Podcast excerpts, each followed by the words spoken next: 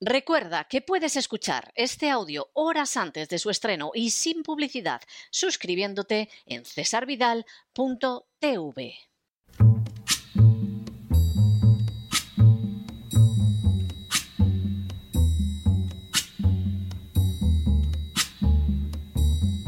La voz con César Vidal desde el exilio. When the night has come and the land is dark and the moon is the only light we'll see. No, I won't be afraid. Oh, I won't be afraid just as long as you stand, stand by me. Muy buenos días, muy buenas tardes, muy buenas noches y muy bienvenidos a esta nueva singladura de la voz. Soy César Vidal, hoy es el martes 3 de mayo de 2022 y me dirijo a los hispanoparlantes de ambos hemisferios, a los situados a uno y otro lado del Atlántico y como siempre lo hago desde el exilio. Corría el año 2010 cuando el presidente venezolano Chávez ordenó la expropiación del edificio La Francia, situado frente a la histórica Plaza Bolívar de Caracas, donde trabajaban unos 90 joyeros. Las imágenes de Hugo Chávez gritando expropiese recorrieron el mundo, pero la realidad es que la usurpación de bienes privados por parte del chavismo venía produciéndose con un ritmo acelerado desde el año 2008 cuando por la vía habilitante el Gobierno aprobó nada menos que 26 decretos ley, entre los cuales se encontraban la Ley Orgánica de Seguridad y Soberanía Alimentaria y la Ley para la Defensa de Personas en el Acceso a Bienes y Servicios. El resultado de las expropiaciones fue, en términos generales, diverso. Y así hubo empresarios que se felicitaron porque la compensación ofrecida por el gobierno superaba el valor de lo expropiado, pero también los hubo que solo recientemente han visto cómo los tribunales reconocían el derecho a una indemnización mayor. Distintas son las consecuencias para la riqueza y la gestión de las empresas que en términos generales resultaron muy negativas hasta el día de hoy. Al fin y a la postre, el hecho de que el Ejecutivo se apoderara de la propiedad privada acabaría dejando un lamentable rastro de corrupción, gestión pésima y enorme miseria, envuelto, eso sí, en un lenguaje legal. En las últimas horas hemos tenido nuevas noticias sobre un nuevo medio aprobado por el gobierno socialcomunista de Pedro Sánchez para apoderarse de la propiedad de los ciudadanos de manera absolutamente arbitraria. Sin ánimo de ser exhaustivos, los hechos son los siguientes. Primero, el Boletín Oficial del Estado número 100 de 27 de abril de 2022, páginas 57.083 a 57.088, ha publicado el Real Decreto Ley 6-2022 de 29 de marzo que constituye una pavorosa amenaza contra la propiedad privada en España. Segundo, el texto legal intenta justificarse sobre la base de las medidas urgentes en el marco del Plan Nacional de Respuesta a las consecuencias económicas y sociales de la guerra en Ucrania. Tercero, según el texto, la respuesta europea a la agresión injustificada a Ucrania está guiada por tres principios, unidad, determinación y solidaridad. Cuarto, Así, el texto legal señala que desde el 4 de marzo de 2022, el Consejo de la Unión Europea, en su formación de justicia y asuntos de interior, JAI, aprobó la decisión de ejecución 2022-382 del Consejo que pretende enfrentarse con el problema de los refugiados procedentes de Ucrania y España participa también en esta reacción. Quinto, a continuación, el texto señala que los principios arguidos por la Unión Europea van a guiar la respuesta de política económica, siendo fundamental la acción coordinada para garantizar la eficacia y protección del mercado interior, así como un marco justo de competencia entre las empresas en toda la Unión Europea. Debe darse una respuesta contundente para afrontar las consecuencias económicas y sociales de la guerra con medidas eficaces en el corto plazo y medidas que aceleren la acción a medio y largo plazo en materia de sanciones. Sexto. A continuación, la norma indica cómo en España el derecho registral exige en el artículo 20 de la ley hipotecaria que no podrá tomarse anotación de demanda, embargo o prohibición de disponer, ni cualquier otra prevista en la ley, si el titular registral es persona distinta de aquella contra la cual se ha dirigido el procedimiento. En los procedimientos criminales y en los de decomiso podrá tomarse anotación de embargo preventivo o de prohibición de disponer de los bienes como medida cautelar cuando a juicio del juez o tribunal existan indicios racionales de que el verdadero titular de los mismos es el encausado, haciéndolo constar así en el mandamiento. Séptimo, en otras palabras, no puede embargarse un bien de una persona por procedimientos relativos a un tercero que no es su titular.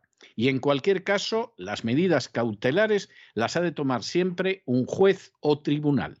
De esa manera, la vigente ley hipotecaria evita las acciones arbitrarias del Gobierno contra el derecho de propiedad. Octavo, este principio resulta más que comprensible no solo porque protege la propiedad, sino porque también ampara la seguridad jurídica y además pretende evitar que se produzca el saqueo de bienes por las autoridades políticas que tuvo lugar, por ejemplo, en la zona del Frente Popular durante la Guerra Civil Española. Noveno.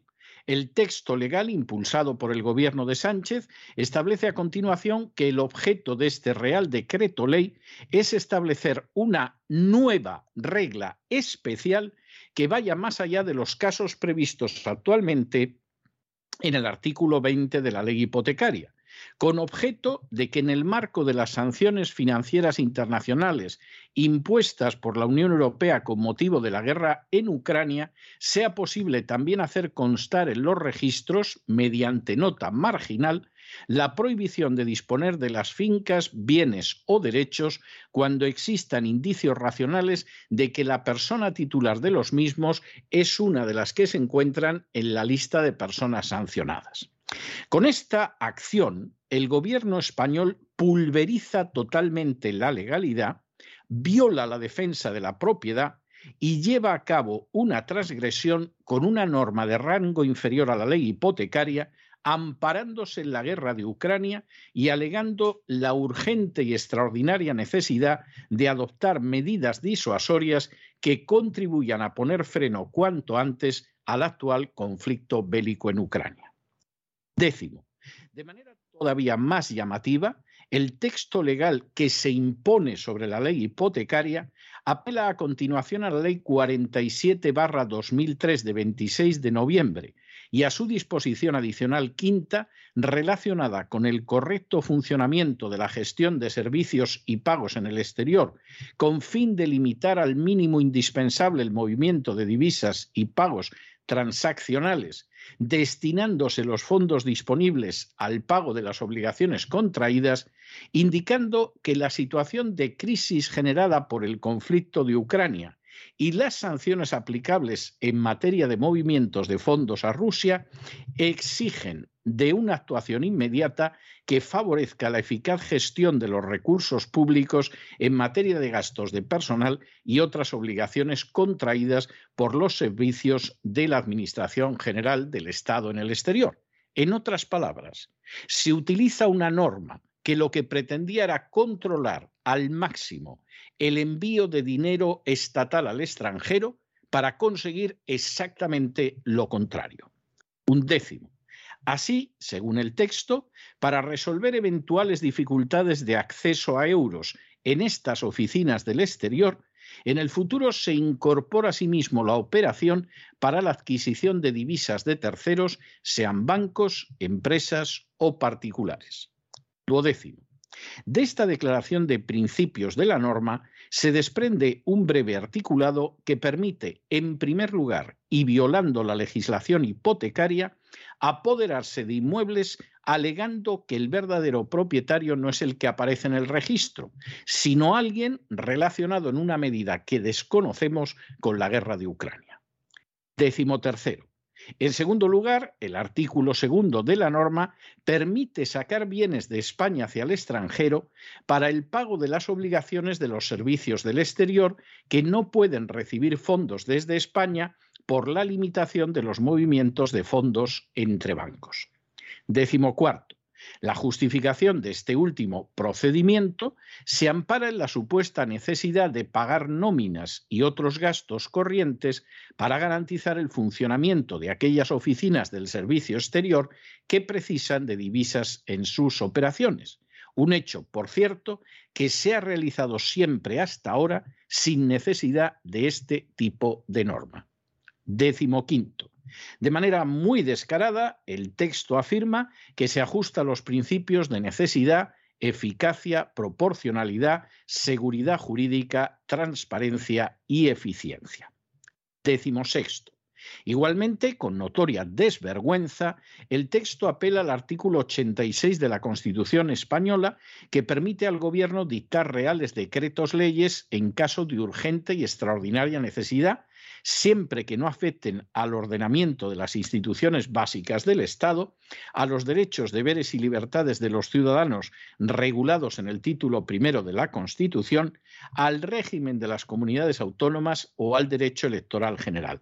Y a continuación señala que esas circunstancias que no se dan en absoluto, sin embargo, se dan ahora por la guerra de Ucrania y lo que pueda suceder en el futuro.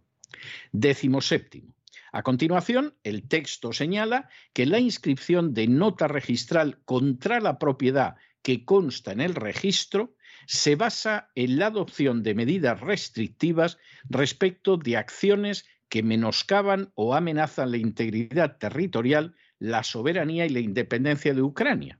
Y añade que no será necesario acreditar que se ha notificado con carácter previo a los titulares registrales.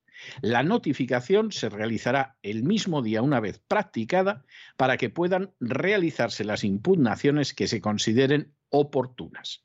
Décimo octavo. Por si fuera poco, este embargo de la propiedad registral, que es difícil relacionar con la guerra en Ucrania, que es la excusa para imponerlo, tendrá una duración temporal indeterminada. Décimo noveno. A continuación, el articulado del texto legal señala cómo se podrán sacar al extranjero fondos estatales supuestamente para que realicen el pago de obligaciones que hay que satisfacer. Para llevar a cabo esa acción bastará con reservar saldos que cada ministerio podrá enviar al exterior. Ese traspaso de fondos contará con un trimestre para que quede constancia del mismo. Vigésimo. La disposición derogatoria única de la norma declara derogadas todas las disposiciones de igual o inferior rango que se opongan a lo previsto en este Real Decreto Ley. Vigésimo primero. En la disposición final segunda, por añadidura, se habilita al Gobierno y a las personas titulares de los departamentos ministeriales en el ámbito de sus respectivas competencias para aprobar cuantas disposiciones sean necesarias para el desarrollo y ejecución de lo establecido en este Real Decreto Ley. Y vigésimo segundo, finalmente el Real Decreto Ley con la firma del rey Felipe VI y del presidente Pedro Sánchez indica que su entrada en vigor tendrá lugar el día siguiente al de su publicación en el Boletín Oficial del Estado, es decir, el 27 de abril. A medida que pasan los días, cada vez queda más de manifiesto que la guerra de Ucrania está constituyendo una pantalla extraordinaria para cubrir las más terribles y alarmantes inmundicias. La lucha comercial por vender gas a la Unión Europea, los nuevos contratos de las industrias armamentísticas de Estados Unidos, que necesitan mantener su inmenso lucro tras la salida desastrosa de Afganistán, la crisis económica rampante acompañada de una alarmante inflación que ahora se atribuye a Rusia, la necesidad de relanzar las perspectivas electorales haciéndose fotos al lado del liberticida Zelensky, todo esto y más va saliendo a la luz a pesar de la censura impuesta sobre personas y medios que no se doblegan ante la mentirosa propaganda oficial. Dentro de esta corriente de cubrir las obscenidades más inmorales con la guerra de Ucrania, el gobierno social comunista de España ha dado un paso dotado de extraordinaria gravedad. El Real Decreto Ley, al que nos hemos referido extensamente, permite, en primer lugar, triturar las garantías de defensa de la propiedad que aparecen en la actual ley hipotecaria. A pesar de que esta fue redactada para garantizar la propiedad sobre la base de la inscripción registral y, por lo tanto, para atacarla es preceptivo un proceso judicial y una notificación legal, el decreto ley social comunista tritura esa garantía y permite embargar y apoderarse de propiedades sin el preceptivo procedimiento judicial y sin una notificación digna de tal nombre. Para llevar a cabo esos atropellos, bastará con que el gobierno conecte esa propiedad con la guerra de Ucrania. Pero en segundo lugar, el Real Decreto establece una vía para sacar dinero del país, ya que las legaciones en el exterior supuestamente pueden quedarse sin fondos de nuevo a causa de la guerra de Ucrania.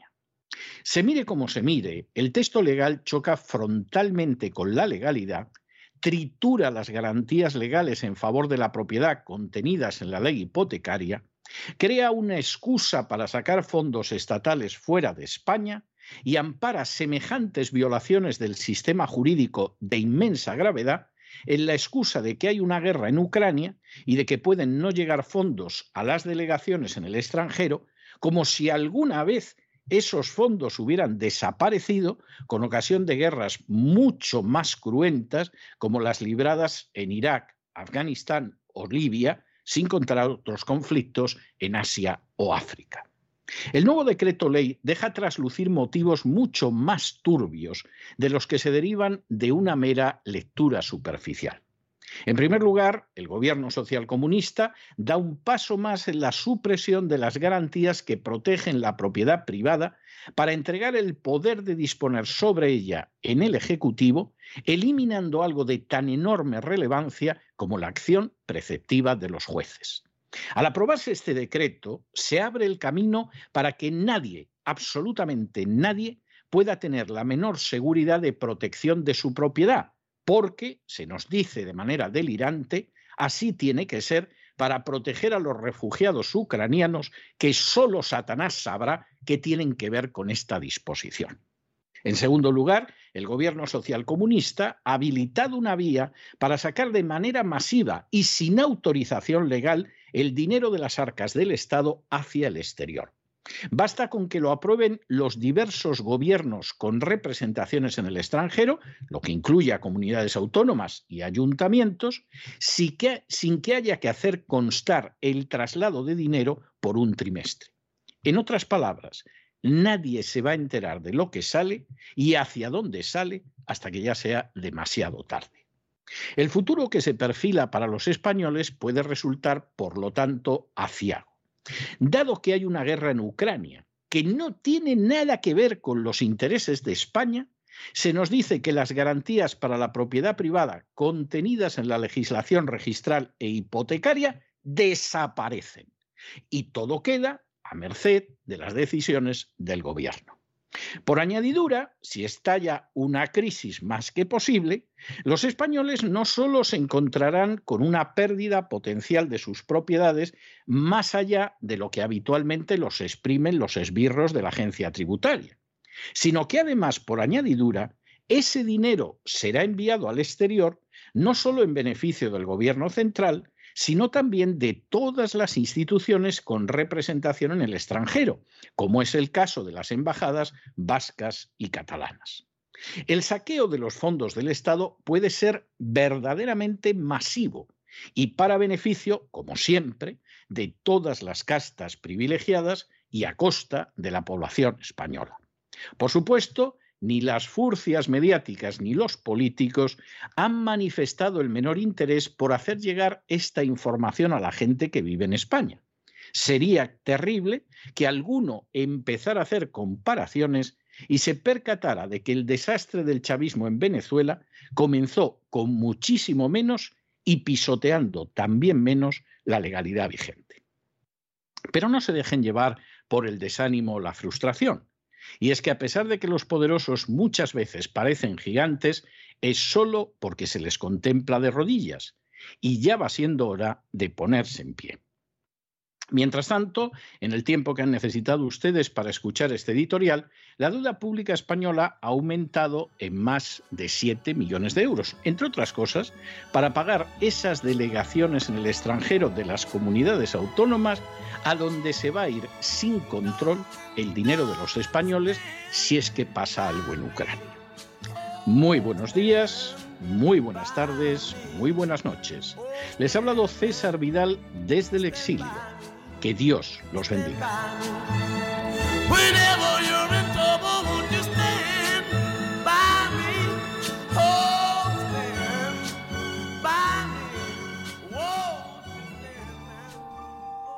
Esta sección está patrocinada por crowdfunding con el siguiente mensaje. Nuestro Señor Jesucristo, el único Dios verdadero, es misericordioso y nuestro Salvador.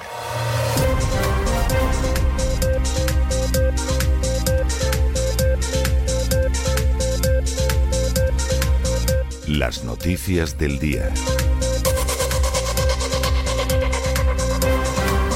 Estamos de regreso y estamos de regreso después de ese editorial que hemos dedicado a mostrarles la última fazaña del gobierno social comunista en España.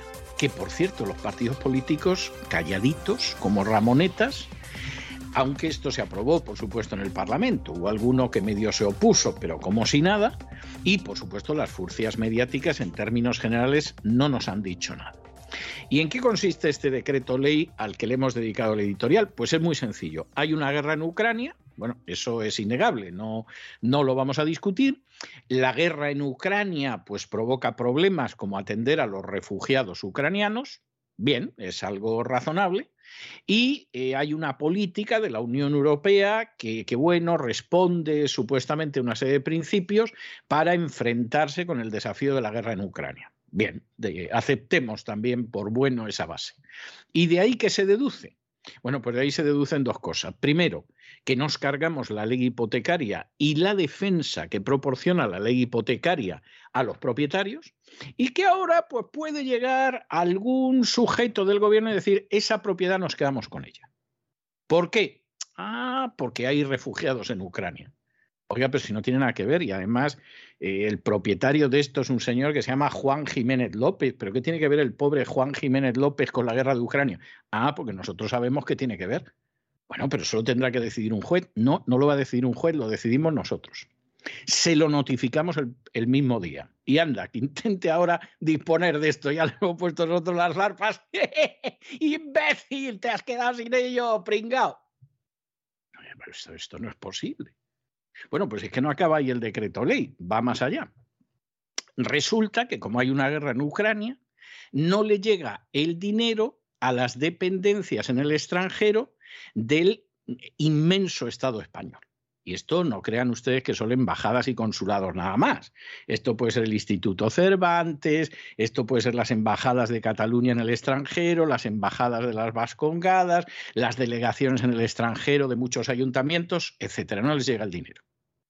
¿Cómo que no les llega el dinero porque hay una guerra en Ucrania? Pero vamos a ver, si hemos estado en otras guerras que han durado muchísimo más años y, y, vamos, y eran muchísimo más duras y les llegaba el dinero, pues con Ucrania no.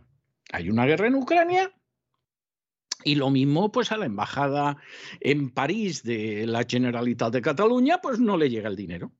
O no le llega el dinero al consulado español que pueda haber, pues, Pernambuco, si es que hay alguno. Y entonces, nosotros habilitamos que la autoridad que eh, tiene que enviar este dinero, pues decide que se les envía dinero para que no les falte. Oiga, pero si no les ha faltado en la vida. Si todos tienen sus cuentas corrientes por las que cobren. Bueno, pues por si acaso, que hay una guerra en Ucrania. Bueno, pero esto, esto lo van a hacer ustedes. Esto lo vamos a hacer y en un trimestre no lo sabe nadie. Oiga, pero ¿cómo van a hacer ustedes esto si hay una normativa que exige que esas salidas de dinero público hacia el extranjero, hacia legaciones en el extranjero, sean lo más reducidas posibles. Pues ahora van a ser lo más amplias posibles. ¿Pero por qué? Porque hay una guerra en Ucrania y hay un problema como el de los refugiados. Oye, ¿y eso qué tiene que ver para que usted saque un montón de dinero y lo mande a las embajadas vascas en el extranjero, las embajadas catalanas? Pues sí, porque hay una guerra en Ucrania. Ahora, fíjense ustedes en el panorama, que el panorama es muy grave. Primero, nadie, absolutamente nadie, hombre, salvo que pertenezca a las castas privilegiadas, tiene ahora mismo una defensa de sus bienes inmuebles porque sin pasar por el juez y sin notificar adecuadamente, pueden incautarse de eso. Bueno, por la ley hipotecaria, estos han decidido que queda derogada cualquier norma del mismo rango o inferior que vaya en contra. Bueno, pues que la ley hipotecaria es de un rango superior. Da igual, no la vamos a obedecer. A partir de ahora, nada de ir ante el juez, nada de intentar demostrar que Juan Jiménez López no es el propietario y hay otro detrás. No, nos incautamos y punto. Bueno, ¿y esto cuánto va a durar? Por tiempo indefinido.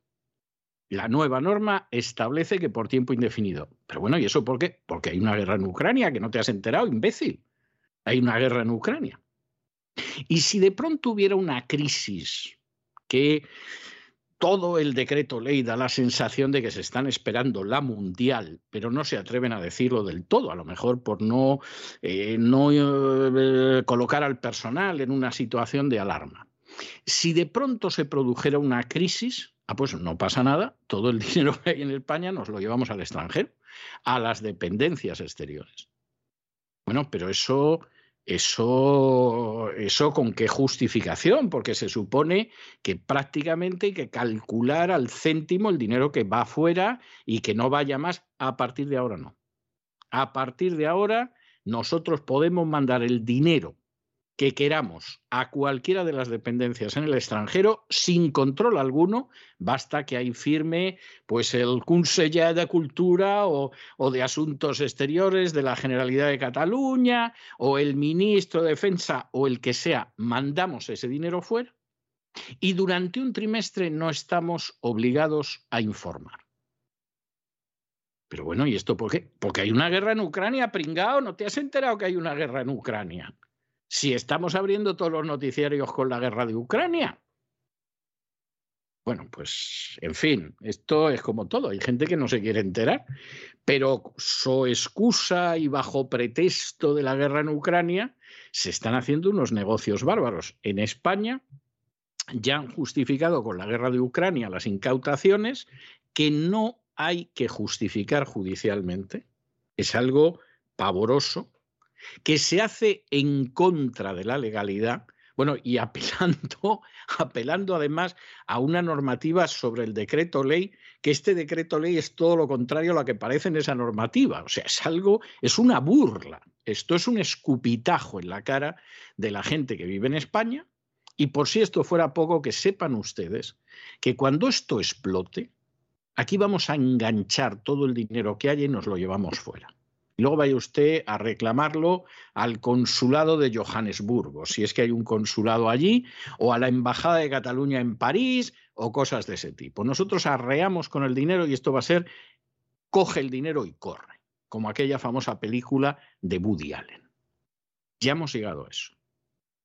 Luego, en fin, hay precedentes en la historia de España de cómo se engancha el dinero o el oro o las joyas o las colecciones de monedas del Museo Arqueológico, lo que se tercie, y se sale danzando con todo eso. O sea, esto, esto es una cosa que tiene precedentes abundantes en la historia de España. De modo que, en fin, cada cual, cada cual que saque sus conclusiones, pero a lo tonto, a lo tonto, la medida es para echarse a temblar. ¿Han oído ustedes algo en las furcias mediáticas habituales? ¿Han visto ustedes algún debate en televisión con tertulios explicando lo que hay a favor, en contra? No, no. No, porque la guerra de Ucrania se ha convertido en el gigantesco manto detrás del cual se esconden las operaciones más sucias, más criminales, más ladronas que en estos momentos se pueda imaginar. Es, una auténtica bendición para muchos la guerra de Ucrania. No sorprende que no quieran que se acabe con ella. Porque claro, esto se acabe, este decreto ley lo, abolería, lo eh, quedaría abolido, por el contrario, se mantendría este decreto ley.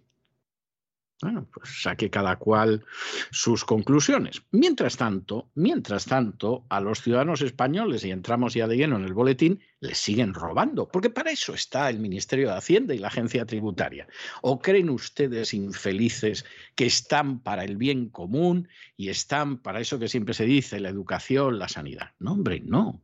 El Ministerio de Hacienda que tiene una especie de guardia pretoriana, que son los sicarios corabonus de la agencia tributaria, fundamentalmente existe para expoliarlos, robarlos y saquearlos. Vamos a llamar a las cosas por su nombre. Y el gran fruto del robo colosal va a parar a las castas privilegiadas vía presupuesto, eso sí, ¿eh? no es que se sienten y empiecen a repartir, no, antes elaboran un presupuesto y después reparten arrojan algunas migajas a lo que son las clientelas electorales y, por supuesto, la fiesta la pagan aquellos que producen en mayor o menor medida la riqueza que se reparten las castas privilegiadas y sus paniaguados. Esto es obvio, y los que no se han dado cuenta todavía no saben lo que hay en España. Es que sinceramente lo ignoran. Los pobrecitos están en la ceguera más absoluta. Pero claro, esto es una situación que en algunos casos llega a un nivel tal de obscenidad y de poca vergüenza, que es que se te cae la cara viendo lo que sucede. Por ejemplo, aparece el gobierno que sigue subiendo los impuestos, que este año le da 100 millones de euros más, 100, a los esbirros de la agencia tributaria y te dice, bueno, vamos a ayudar con esto de los carburantes, porque aquí se pusieron los camioneros y luego se sumaron los agricultores y los ganaderos, nos colocaron en una situación difícil, pero les hemos engañado, porque son tontos. Pues siempre los engañamos, siempre los dividimos, siempre les decimos que les vamos a dar una ayudilla. Y como esto de cómo funcionan los impuestos en España, ellos no lo saben. Se, dan cuenta de que les estamos cortando la carne en lonchas, pero no terminan de ver el mecanismo, pues no se han dado cuenta, les prometemos que les damos unas ayudillas. ¿eh? Y entonces, pues se van tan contentos y dicen, hombre, pues eh, nos va a costar algo menos el litro de gasoil, bueno, menos da una piedra, ¡ay, infelices, infelices! Hacienda ya ha recaudado con los carburantes más del doble de lo que cuesta la ayuda miserable que os ha dado. Es algo tremendo. Entonces, hombre, sí, sí, eh, hay 1.423 millones de euros que ha dado en bonificaciones a la gasolina y que, bueno, la gente, hombre, pues claro, sí, la crisis, la guerra de Ucrania, Putin, los hackers rusos, etcétera. Bueno, solamente con la subida que le ha pegado de manera injustificada totalmente al impuesto de los hidrocarburos, ingresa más del doble, 2.854 millones de euros. Vamos, es una operación perfecta. Das una ayuda y te cobras más del doble por la ayuda. Es fantástico, es fantástico. Es algo verdaderamente impresionante. Y esta y esta es la realidad. Y ahora, en fin, cada uno que saque sus consecuencias. Este es el gran error de que los camioneros y los agricultores y los ganaderos y los pescadores no mantuvieran el pulso al gobierno y cayeran en la trampa de os vamos a dar una ayuda, aquí todos tiramos del carro, todos tenemos que, estar unidos en un tiempo tan difícil, hay una guerra en Ucrania.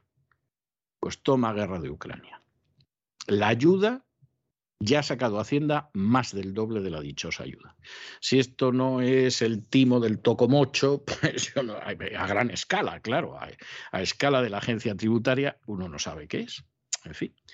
Bueno, examinamos estas y otras noticias que les afectan a ustedes, pero de cerca, cerca, cerca, con la ayuda absolutamente inestimable de María Jesús Alfaya. María Jesús, muy buenas noches. Muy buenas noches, César. Muy buenas noches a los oyentes de La Voz. Hacienda ya ha recaudado con los carburantes más del doble de lo que le cuesta la ayuda que va a dar. Según el informe mensual de recaudación, la agencia tributaria ha recaudado en el primer trimestre del año 2022 un total de 2.854 millones de euros por el impuesto especial de hidrocarburos. Esta tasa, donde también se incluye la factura del gas ha aumentado en un 19,2% su rentabilidad para las arcas públicas respecto al mismo periodo del año 2021. El 58% de lo que se recauda lo reciben las comunidades autónomas. Solo en el mes de marzo, la recaudación del impuesto creció un 17,1%, en parte por la comparación con meses con limitación en la movilidad. Como ven, la recaudación hasta marzo del impuesto especial a hidrocarburos se eleva hasta los 2.854 millones frente a los 1.423 millones que se estiman van a gastar en las bonificaciones a la gasolina. Bueno, y habrá algún infeliz que todavía no se ha enterado de qué van las cosas, que diga, sí, pero es que claro, los impuestos permiten que haya una sanidad que es una de las mejores del mundo y hay una educación. Primero, la educación en España es caca de la vaca. La pública es caca de la vaca. Tiene unos programas que es que no puede ser nada más que caca de la vaca. Incluso no llega ni a caca de la vaca. La universitaria, mejor ni hablamos. Que sí, que sí, que hay algún profesor universitario de cierto nivel, pocos. Alguno, etcétera. la educación universitaria en España es ridícula, es ridícula en términos generales. No aguanta la comparación con la educación universitaria en ningún sitio. Y la sanidad, hay que ser un pero un majadero integral a estas alturas para pensar que la sanidad española tiene un nivel medianamente decente. Es más, hay algún tonto que dice, sí, pero aquí la sanidad gratuita, no como en Estados Unidos, pero infeliz. Pero si te sacan hasta los higadillos para la sanidad, cuestión aparte es que tú no lo sepas. Pero si es que ahora mismo menciono yo lo que le cuesta la sanidad a muchísimos trabajadores en este país y me tengo que morder la lengua porque como lo diga, se van a quedar al otro lado como diciendo cómo podemos ser tan tontos y tampoco es cuestión de sembrar la desazón entre el personal. Pero es que además la sanidad es un desastre. A lo mejor usted ha tenido una buena experiencia en la sanidad, dele gracias a Dios por ello. Porque el año pasado, el año pasado acabó de las cifras te enteras ya en abril, en mayo, en junio.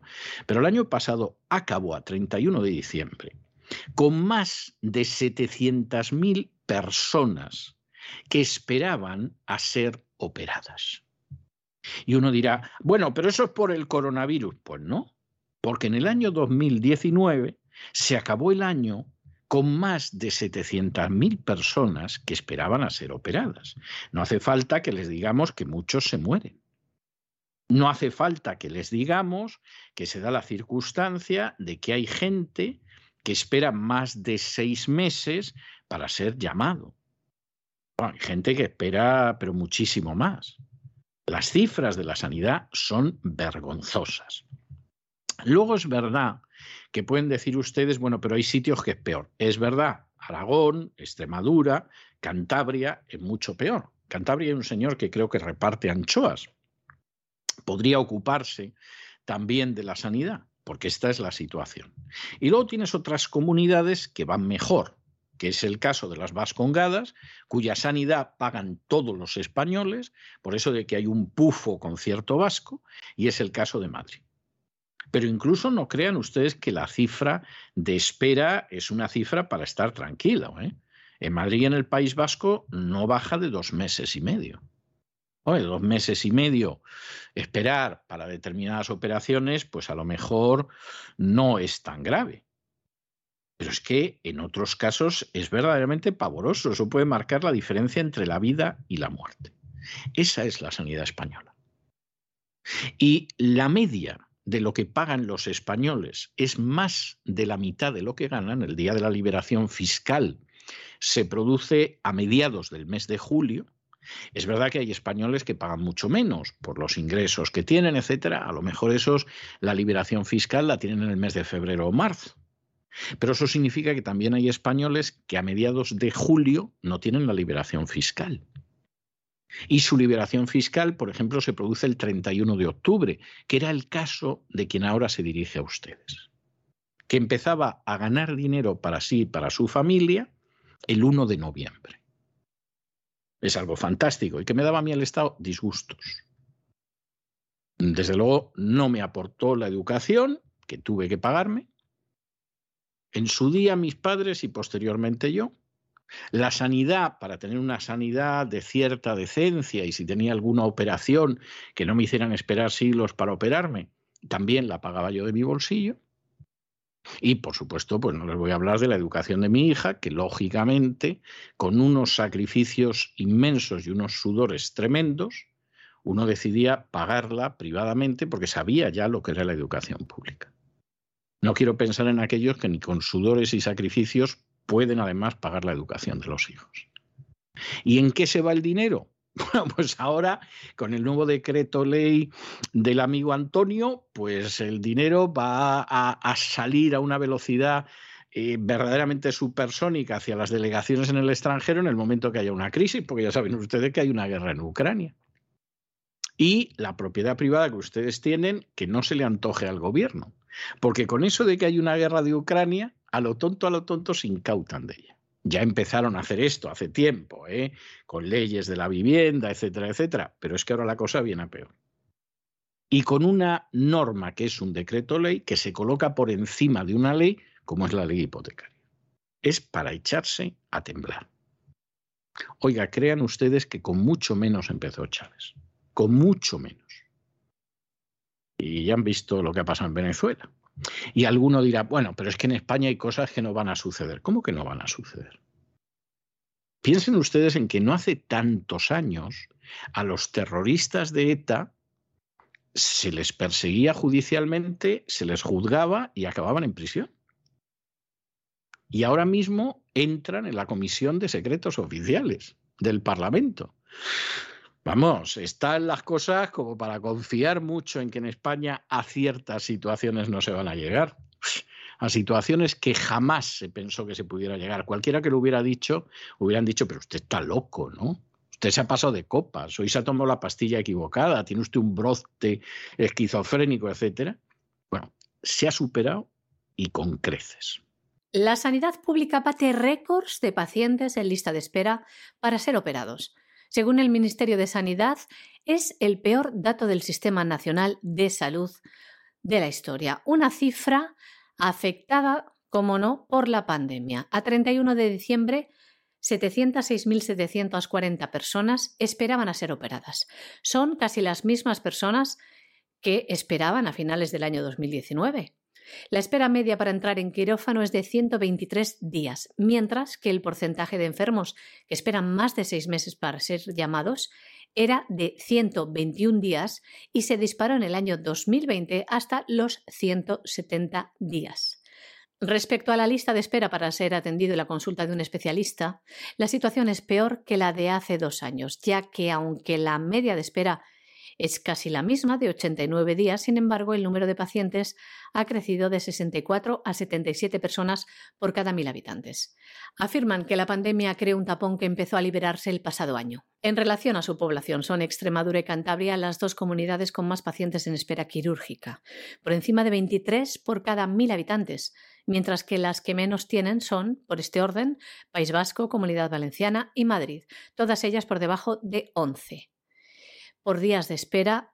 Esta es más larga en Aragón, 183 días, en Cataluña 156, mientras que País Vasco y Madrid no superan los 75 días. Por especialidades, las que más pacientes tienen esperando son traumatología, 177.000 pacientes, y oftalmología, 150.000. Sobre todo en oftalmología para operaciones de cataratas.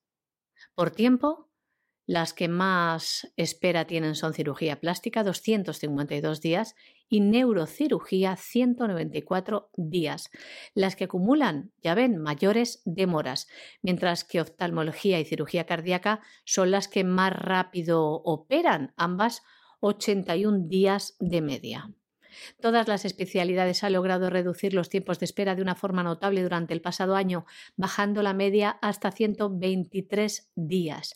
Las comunidades en las que los pacientes tienen que esperar más para ser atendidos por el médico especialista son Aragón 180 días, Canarias 118, Navarra 109, Andalucía 105 días, mientras que las que tienen demoras más cortas son el País Vasco con 34 días, Baleares con 51, Galicia y Madrid ambas con 56 días. Nos vamos a Centroamérica y nos vamos a Centroamérica donde los familiares de los opositores al régimen sandinista que están encarcelados denuncian una política sistemática de torturas. ¿Es verdad esto? Pues muy seguramente. Y además, muy seguramente con una forma de eh, torturas en la cual han sido siempre muy hábiles los sandinistas. Es decir, ya en los años 70, cuando los sandinistas llegaron al poder, practicaban formas de tortura que no eran las de Somoza. Somoza, ya saben ustedes, el, ese dictador eh, nicaragüense que venía de un clan de los Somoza, que fueron una serie de dictadores nicaragüenses, a los que implantó y respaldó durante décadas el gobierno de los Estados Unidos. Y cuando en un momento determinado al presidente Roosevelt eh, le preguntaron su opinión sobre Somoza, dijo aquella famosa frase de que es un son of bitch, es un hijo de perra, para a continuación añadir, but he's our son of bitch, pero es nuestro hijo de perra. Y hasta los 70 estuvieron ahí. Somoza torturaba de una manera pues eh, lo habitual en las torturas, palizas, descargas eléctricas, en fin, no vamos a entrar en la descripción de los horrores, pero Somoza hacía lo que quería. Cuando llegaron los sandinistas, dijeron, hombre, nosotros no nos vamos a manchar practicando una tortura como la de Somoza, que luego digan esto es igual que lo de Somoza. Y entraron en formas de tortura que eran mucho más sutiles. Ya saben ustedes que generalmente los torturadores procuran buscar formas en las cuales siempre puedan decir, no, pero esto no es tortura, o sea, que hay una severidad, etcétera. ¿Qué pasa en Nicaragua? Bueno, pues que muy posiblemente no existe una política de tortura como la de Somoza. Eso es muy posible. Pero en el momento en el que tú reduces los alimentos a un detenido, en que le privas de atenciones que tienen que tener, en que practicas continuamente el aislamiento, etcétera, etcétera, eso, en última instancia, es tortura. Luego lo puedes llamar como quieras, o sea, puedes decir que no es tortura, que, que, es el tratamiento penitenciario, etcétera, etcétera. Hombre, aquí se ha llegado a decir que no era tortura, por ejemplo, la famosa práctica del submarino, es decir, a una persona ahogarla con agua y decir que eso no era tortura, que era un método para, en fin, hacerlo más razonable. es, es jugar con las palabras en una de las conductas más miserables en las que puede incurrir un ser humano, que es precisamente la tortura. Y las familias de estos opositores encarcelados en Nicaragua tienen toda la razón del mundo a la hora de quejarse. Por supuesto, los defensores del sandinismo dirán, hombre, pero tampoco los colgamos de los pulgares y les azotamos en la planta de los pies. No, pero si no hace falta. No, pero es que tampoco les colocamos electrodos y les damos descargas eléctricas. Pero si es que no hace falta es que hay formas de tortura que no tienen que llegar a eso y que efectivamente a la persona te la destrozan al cabo de un tiempo. Como decía algún torturador ducho, usted al final va a decir lo que nosotros queremos que diga. ¿Quiere usted decirlo ya? ¿O quiere decirlo al final? Y entonces, pues se da la circunstancia que va a atravesar un larguísimo y dolorosísimo camino entre medias. Y esa es la situación en Nicaragua y desgraciadamente no solo en Nicaragua.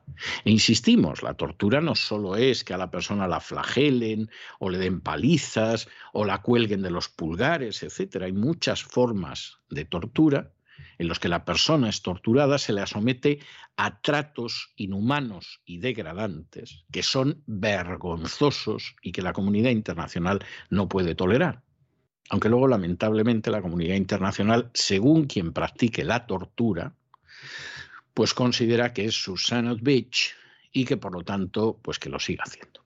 Los familiares de los opositores encarcelados en Nicaragua denuncian una sistemática política de torturas, dirigidas, dicen, a quebrar sus cuerpos y sus mentes.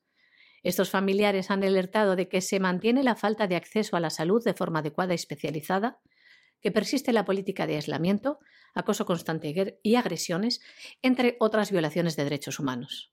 También denuncian que sufren desnutrición.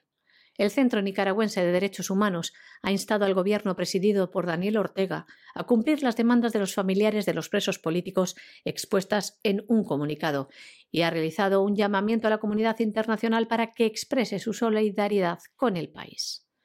La Fiscalía de Nicaragua realizó juicios contra los opositores a los que tildó de delincuentes y criminales. En este sentido, investigó delitos de traición, conspiración y corrupción en el país, una medida que afectó a quienes están detenidos en la Dirección de Auxilio Judicial de Managua y a aquellos que se encuentran bajo arresto domiciliario.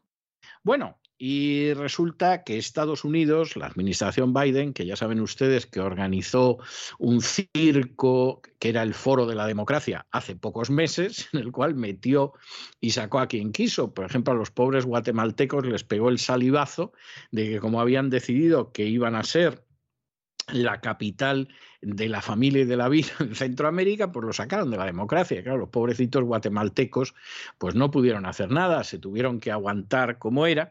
Bueno, pues ahora han decidido formar una cumbre de las Américas y entonces, claro, en esta cumbre de las Américas, que no es ya de la democracia, pues han decidido que van a excluir a Cuba, a Venezuela y a Nicaragua. Bueno.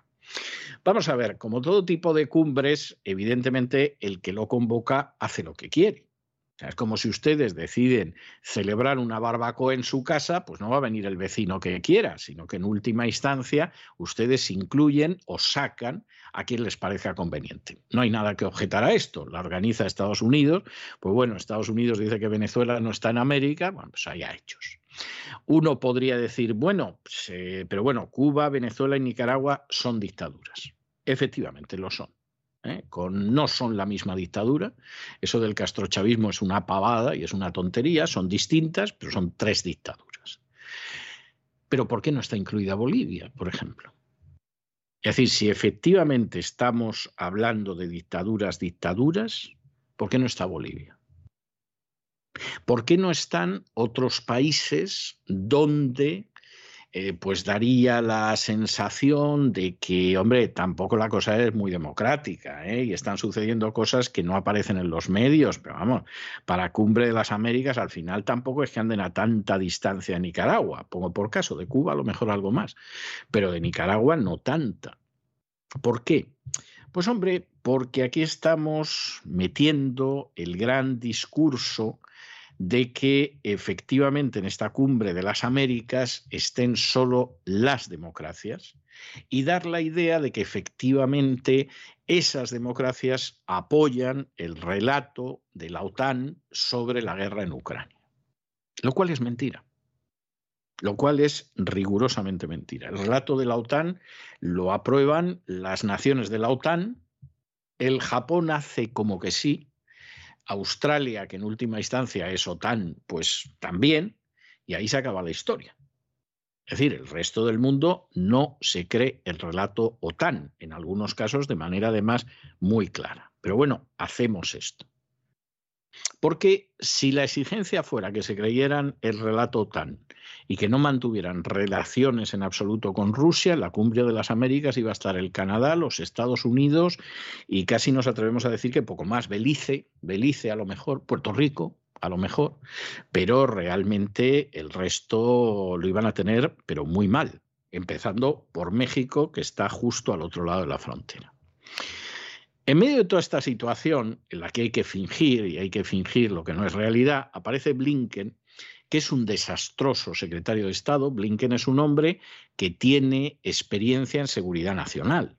¿eh? seguridad nacional en el sentido puro y duro del término. Es un hombre CIA. Pero claro, a lo mejor en seguridad nacional es un tipo competente y vamos a aceptar que es competente. Pero como ministro de Asuntos Exteriores, como secretario de Estado, es una calamidad. Se le ve inseguro, no tiene ni idea de por dónde va, carece de una política medianamente sensata. Es, es un desastre Blinken. Y entonces Blinken, en medio de todo esto, pues de pronto decide que va a volver a apoyar a Guaidó. Que lo de Guaidó no iba a llegar a ningún sitio, ya lo dijimos nosotros hace años. Es decir, es algo que hace años lo dijimos provocando la cólera de una serie de personas que se pensaban que, vamos, en unos días caía Maduro y lo sustituía Guaidó. Y hubo que oír unas cosas en aquellos días que da bochorno hasta recordarlas. Vamos a ver, el primer socio comercial de Maduro es Estados Unidos. Y después una serie de naciones que son democracias en su inmensa mayoría. Es decir, claro que aparece por ahí China, Irán les manda un barco de vez en cuando, aparece algo Rusia, pero realmente quien mantiene a Maduro en el poder es en primer lugar Estados Unidos, que hace veintitantos años que de manera ininterrumpida es el primer socio comercial de Venezuela. Y luego una serie de democracias que se llaman Alemania, Francia, Reino Unido, Suecia, Suiza, etcétera, etcétera. Que hombre, sí, al niño Guaidó le pasan la mano por el lomo para que parezca que son muy democráticas, pero luego son las que ponen el dinero para que Maduro se siga quedando en el poder indefinidamente. Con lo cual, a Maduro, pues hombre, alguna vez le fastidiará y dirá, pero qué hipócritas son los yanquis o cosas así, en algún momento que tenga un estallido, pero él sabe quién lo mantiene en la poltrona. Y lo mantiene en una serie de democracias con Estados Unidos a la cabeza, que por supuesto aprovechan que el baranda en Venezuela es precisamente Maduro para saquear Venezuela todo lo que puedan. Y luego, sí, bueno, que vaya Guaidó a la cumbre de las Américas, pero al final pasa lo que pasa y el que no lo quiera ver, peor para él. Estados Unidos excluye a Cuba, Venezuela y Nicaragua de la cumbre de las Américas. De esta forma, pese a los intentos de última hora del presidente mexicano Andrés Manuel López Obrador, ninguno de los tres grandes aliados de Rusia en la región participarán en la novena cumbre de las Américas, programada para el mes que viene en Los Ángeles. La tesis de Washington es que los países que no respeten la democracia no son bienvenidos en este cónclave continental. Al apoyo mexicano se ha sumado de forma indirecta Argentina, cuyo presidente Alberto Fernández preconiza que el chavismo ha avanzado y mejorado en materia de derechos humanos y en materia electoral. En la cumbre anterior, celebrada en Lima en, en abril del año 2018, sí participaron los tres países castigados ahora. Cuba, que fue expulsada el siglo pasado de la Organización de Estados Americanos, ha complicado su habitual estatus de impunidad por culpa de la represión contra la rebelión popular del 11J del año pasado. Más de mil prisioneros políticos permanecen hoy en sus cárceles. Más noticias. El secretario de Estados Unidos, Anthony Blinken, hablaba esta semana con el dirigente opositor venezolano Juan Guaidó para reiterarle el apoyo de Washington a quien consideran el presidente interino de Venezuela y también para subrayar la importancia de una restauración pacífica de la democracia en el país. Blinken ha reiterado el compromiso de Washington para favorecer unas elecciones libres y justas, así como para impulsar el respeto por los derechos y libertades de todos los venezolanos. Y nos vamos directamente a internacional y nos vamos a internacional y vamos a recalar precisamente en Ucrania. ¿Y por qué vamos a recalar en Ucrania? Bueno, pues porque hoy se acaba el toque de queda en Odessa, ahí esa dirían algunos, y se acaba, ¿por qué? ¿Por qué ha habido un toque de queda? Pues muy sencillo, porque es que precisamente el 2 de mayo, es decir, ayer, pero el toque de queda llegaba hasta hoy, hasta el 3 de mayo, se produjo uno de los episodios que dejaron de manifiesto lo que eran los nacionalistas y siguen siendo y van a ser los nacionalistas ucranianos y las consecuencias del golpe de Estado de 2014 que llevó a esos nacionalistas ucranianos al poder y que está en el origen de lo que ahora se está viviendo. Como lo del Maidán fue una gran mentira, sustentada en gente como Victoria Nolan, como George Soros y como los francotiradores británicos que desde los edificios de alrededor disparaban sobre la gente del Maidán para luego culpar al que era presidente de Ucrania, al que había que derribar, porque ese no estaba mucho por la labor de entrar en la OTAN y todo lo demás, y no le importaba entrar en la Unión Europea, pero no quería entrar en la Unión Europea a cambio de no poder negociar con Rusia, pues había que derribarlo y lo derribaron. Esto inmediatamente en determinadas zonas de Ucrania provocó manifestaciones en contra, por ejemplo, en el caso de Odessa. Y en un momento determinado, pues en Odessa hay una serie de personas que siendo atacadas por los nazis ucranianos, porque en el golpe del 2014 una de las cosas que hicieron los nazis ucranianos inmediatamente fue empezar a colocar retratos de Hitler en edificios oficiales, lo cual es, es, bastante significativo. Esto los nazis alemanes o austriacos no se atreven a hacerlo, pero los ucranianos sí. Bueno, pues en ese momento hubo una serie de personas que para salvarse de la agresión de los nazis ucranianos se metió en un edificio de sindicatos. ¿Y qué hicieron en ese momento los nazis ucranianos? Los quemaron vivos. Prendieron fuego al edificio y la gente que en medio de las llamas intentó salir para evitar morir abrasada o morir asfixiada, en ese momento los nazis ucranianos los esperaban fuera, empezaron a disparar y a golpearlos y mataron unas 50 personas y hubo más de 200 heridos por los nazis ucranianos. ¿Les contaron a ustedes algo de esto? ¿De lo que pasó en el 2014? No, no les contaron absolutamente nada. Porque claro, ¿cómo íbamos a decir que la gente que llegó al poder en el 2014 gracias a un golpe de Estado que presentamos como una revuelta de la libertad y la democracia y Ucrania, etcétera, etcétera, tenían a buen número de nazis en sus filas que no tuvieron problema en asesinar a docenas de personas. Claro, como además ahí hubo quien tomó las imágenes, las imágenes son terribles. Desde el año 2014 siempre hay gente que recuerda esto y que lo recuerda precisamente el día 2 de mayo, que es cuando se produjo la matanza a manos de nazis ucranianos.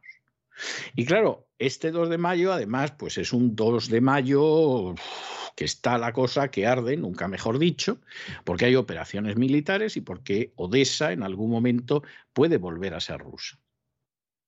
Por cierto, Odessa en su día tenía una población que era mayoritariamente rusa y judía precisamente ucranianos no era lo que había en Odessa. Y entonces, ¿qué sucede en este momento? Pues bueno, como aquí se puede manifestar alguien y puede recordar lo que pasó con nuestros nazis y todo lo demás, desde la tarde del 1 de mayo hasta la madrugada del 3 de mayo, toque de queda. Que no se manifieste nada, nadie. Que no saque nadie las imágenes de esos monumentos que hay en el Donbass a los niños asesinados por los nazis ucranianos. Que nadie se entere de que ha habido 14.000 personas que han muerto como consecuencia de la acción de los nazis ucranianos desde el 2014 hasta el 2022 en el Donbass. Eso que no lo sepa nadie, para eso está la censura. Y el que quiera sacar algo, que lo desmonetaricen, que tampoco aparezca en las redes sociales. Bueno, pues de eso se han cumplido ocho años. Y por supuesto, las furcias mediáticas no les van a decir a ustedes, como dirían en Cataluña, res de res. Recordamos un hecho luctuoso que sucedió tal día como ayer, el 2 de mayo del año 2014, cuando militares destruyeron un campamento de tiendas de campaña instalados por opositores a un golpe armado en Ucrania. La gente trató de esconderse en un edificio sindical cercano, pero estos militantes nazis convirtieron el edificio en una trampa en llamas. La gente saltó por las ventanas para escapar del fuego y de la asfixia. Mientras tanto, los nazis abrieron fuego contra ellos con pistolas y los que escaparon del edificio fueron asesinados en el suelo. Según cifras oficiales, unas 50 personas murieron y más de 200 resultaron heridas en este ataque. Han pasado ocho años desde entonces y los perpetradores siguen prófugos. En cambio, están haciendo todo lo posible para culpar a las víctimas de estos trágicos eventos. Cada año hay una conmemoración en Odessa. El gobierno local de la ciudad impuso un toque de queda prolongado desde la tarde del 1 de mayo hasta las 5 de la madrugada de hoy 3 de mayo. Bueno, y aunque hay gente que en España aparece Zelensky, no en carne mortal, ¿eh? en carne plasmática, y se ponen todos a aplaudir como focas en el Parlamento a un liberticida que tiene encarcelado desde hace más de un año al jefe de la oposición, que ha ilegalizado 11 partidos políticos y que ha cerrado cuatro televisiones, y que ha impulsado la primera ley racial en Europa desde las leyes de Nuremberg del año 35, hay que ver Zelensky el historial que tiene. Bueno, pues eh, no va a ser fácil que les cuenten a ustedes, por ejemplo, que el ministro de Asuntos Exteriores de Hungría, con un gobierno que no se ha puesto a aplaudir como focas, sino que coloca por delante los intereses del pueblo húngaro al plan que pueda tener la NATO, pues ya ha dicho que desde luego ellos no van a pagar el conflicto de Ucrania. Este señor, que se llama Sillarto, que es el ministro de Asuntos Exteriores, Peter Sillarto, ya ha dicho que desde luego para ellos el suministro de energía es esencial y que desde luego su gente no va a pasar frío ni se va a desplomar económicamente el país, porque haya gente que haya decidido lanzar una serie de sanciones económicas contra Rusia que le vendrán muy bien a los vendedores de gas líquido americano, pero que a los europeos les viene como una pedrada en el ojo. En el caso de Rusia, si es que el 65% de la demanda de petróleo en Hungría la cubre Rusia. Y por supuesto, ya saben ustedes que Hungría ha dicho que van a vetar cualquier iniciativa de la Unión Europea para restringir las importaciones de recursos energéticos rusos y siguen negándose al embargo del petróleo ruso. Y por supuesto, pagan, además, por si fuera poco, el, el petróleo ruso lo pagan en rublos. Y eso sí, es verdad que están buscando algunas otras fuentes, porque a saber lo que les puede pasar, pero y han ido a Kazajistán, que es otro de estos lugares que se desmembró de la Unión Soviética para empobrecer lo más posible a Rusia, que perdió el 30% de su territorio, pero en cualquiera de los casos los húngaros lo tienen claro. Los primeros intereses que tiene que defender un gobierno son los intereses de su país. Un gobierno no está para aplaudir como una foca a Zelensky. Un gobierno no tiene como obligación contentar a la potencia hegemónica, pues diciendo que está muy bien que Marruecos invadiera el Sáhara en 1975. Un gobierno no tiene por qué hipotecar ni mucho menos el bienestar de sus ciudadanos, el empleo, el crecimiento económico, a lo que le digan desde fuera, porque el presidente ha pensado que si no gana las elecciones, pues le vendría de maravilla que le nombraran secretario general de la OTAN, por ejemplo. No, un gobierno tiene que tener otras cuestiones eh, muy claras sobre lo que tiene que hacer. Y la primera obligación de cualquier gobierno, cualquiera en cualquier parte del mundo, es defender los intereses nacionales. Lo hará mejor o peor, pero de ahí no se puede desviar. Y la decisión de cualquier político, que no sea un politicastro, es defender los intereses nacionales. No ponerse de rodillas para rendir pleitesía a la potencia de turno. Peter Sijarto, ministro de Asuntos Exteriores de Hungría, ha afirmado que nadie puede esperar que hagamos que el pueblo húngaro pague el precio del conflicto en Ucrania. Y añadía, no nos importa lo que la gente piense de nosotros en el este o en el oeste. El suministro de energía del país es importante para nosotros. Según informó también, Rusia cubre el 65% de la demanda total de petróleo. Anteriormente, Hungría dijo que el país vetaría cualquier iniciativa de la Unión Europea para restringir las importaciones de recursos energéticos rusos. Y así lo sigue haciendo. Se sigue negando al embargo de petróleo ruso que ultima Bruselas tras los cortes de gas. El ministro de Asuntos Exteriores de Hungría fue a Kazajistán para reunirse en Nur Sultán y conversar con su homólogo kazajo. Hungría ha aumentado la compra de petróleo de Kazajistán, ahora es del 16%.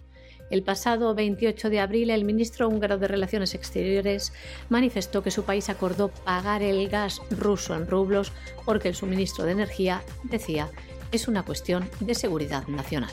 Y hasta aquí hemos llegado con nuestro boletín de esta noche. María Jesús, muchas gracias, muy buenas noches. Muy buenas noches, César, muy buenas noches a los oyentes de la voz. Y no se nos vayan, porque ya saben que hoy es martes y los martes tenemos programa doble y sesión continua de economía. Va a venir ahora inmediatamente don Lorenzo Ramírez y su cotidiano Despegamos y después tenemos a don Roberto Centeno para que nos introduzca en esa economía que se fue, que ojalá se hubiera ido, porque está ahí y lo que te rondaré morena. De manera que no se vayan, que regresamos enseguida.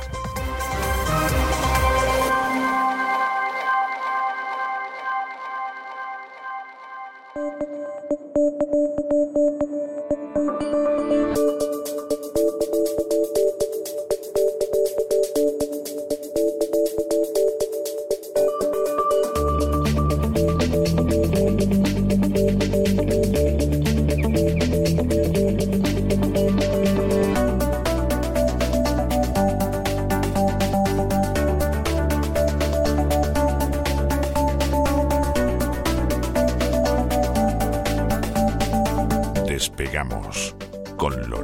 Ramírez. Corremos raudos y veloces hacia nuestro avión, atravesamos el umbral, nos tiramos en plancha sobre los asientos, nos abrochamos los cinturones, despegamos y nos vamos elevando por los aires hasta alcanzar nuestra altura y nuestra velocidad de crucero. A mi lado, como siempre, Don Lorenzo, ¿qué hace usted con un ladrillo, por amor de Dios? O sea, eso, eso que va en plan de. No me diga que ese es el equipaje de mano, o sea, pero, pero ¿qué está sucediendo con el ladrillo? No, se, lo, no se, lo, voy a lanzar, no se lo voy a lanzar, don César. buenas noches. Con eso cuento, con eso cuento. Y espero, espero que no sea el regalo de cumpleaños de don Isaac Jiménez, porque vamos, así entre nosotros y sin que él nos oiga, a mí lo del ladrillo no me convencería como regalo de cumpleaños, pero bueno. Another Brick on the Wall, ¿no? Que decían, que decía Pink Floyd, ¿no? Que decían, efectivamente. Otro ladrillo. La verdad es que me, podría hacer yo también albañil. Es lo que me faltaba ya, claro. Me podría hacer, hacer un poquito ahí, un poquito de paleta. Sí. ¿eh? E irme a Estados Unidos a trabajar, porque parece que faltan albañiles, entre otras cosas. La verdad es que lo que está sucediendo en Estados Unidos es tremendo, ¿no? Con ese, ese fenómeno laboral, esa gran renuncia, que está eh, modificando sobre todo muchas, muchos análisis, muchos mercados y muchas estructuras que parecían eh, pues estar grabadas a fuego o estar construidas a piedra, por seguir con el mismo símil, y que ahora pues se están derrumbando, ¿no? Hoy tenemos un programa completito, eh, ¿cuál no, verdad? Nos pegamos unos vuelos en los cuales hablamos eh, de lo humano y lo divino, intentando centrarnos en lo humano, pero también hablando de lo divino, porque como está en todas partes, es inevitable hablar de lo divino.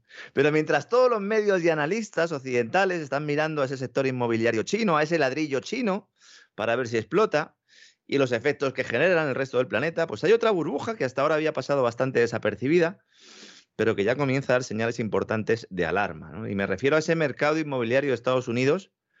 La verdad es que Estados Unidos va, va a llegar con un embudo al verano. ¿eh? Venía fenomenal, venía creciendo, venía sobre recalentado.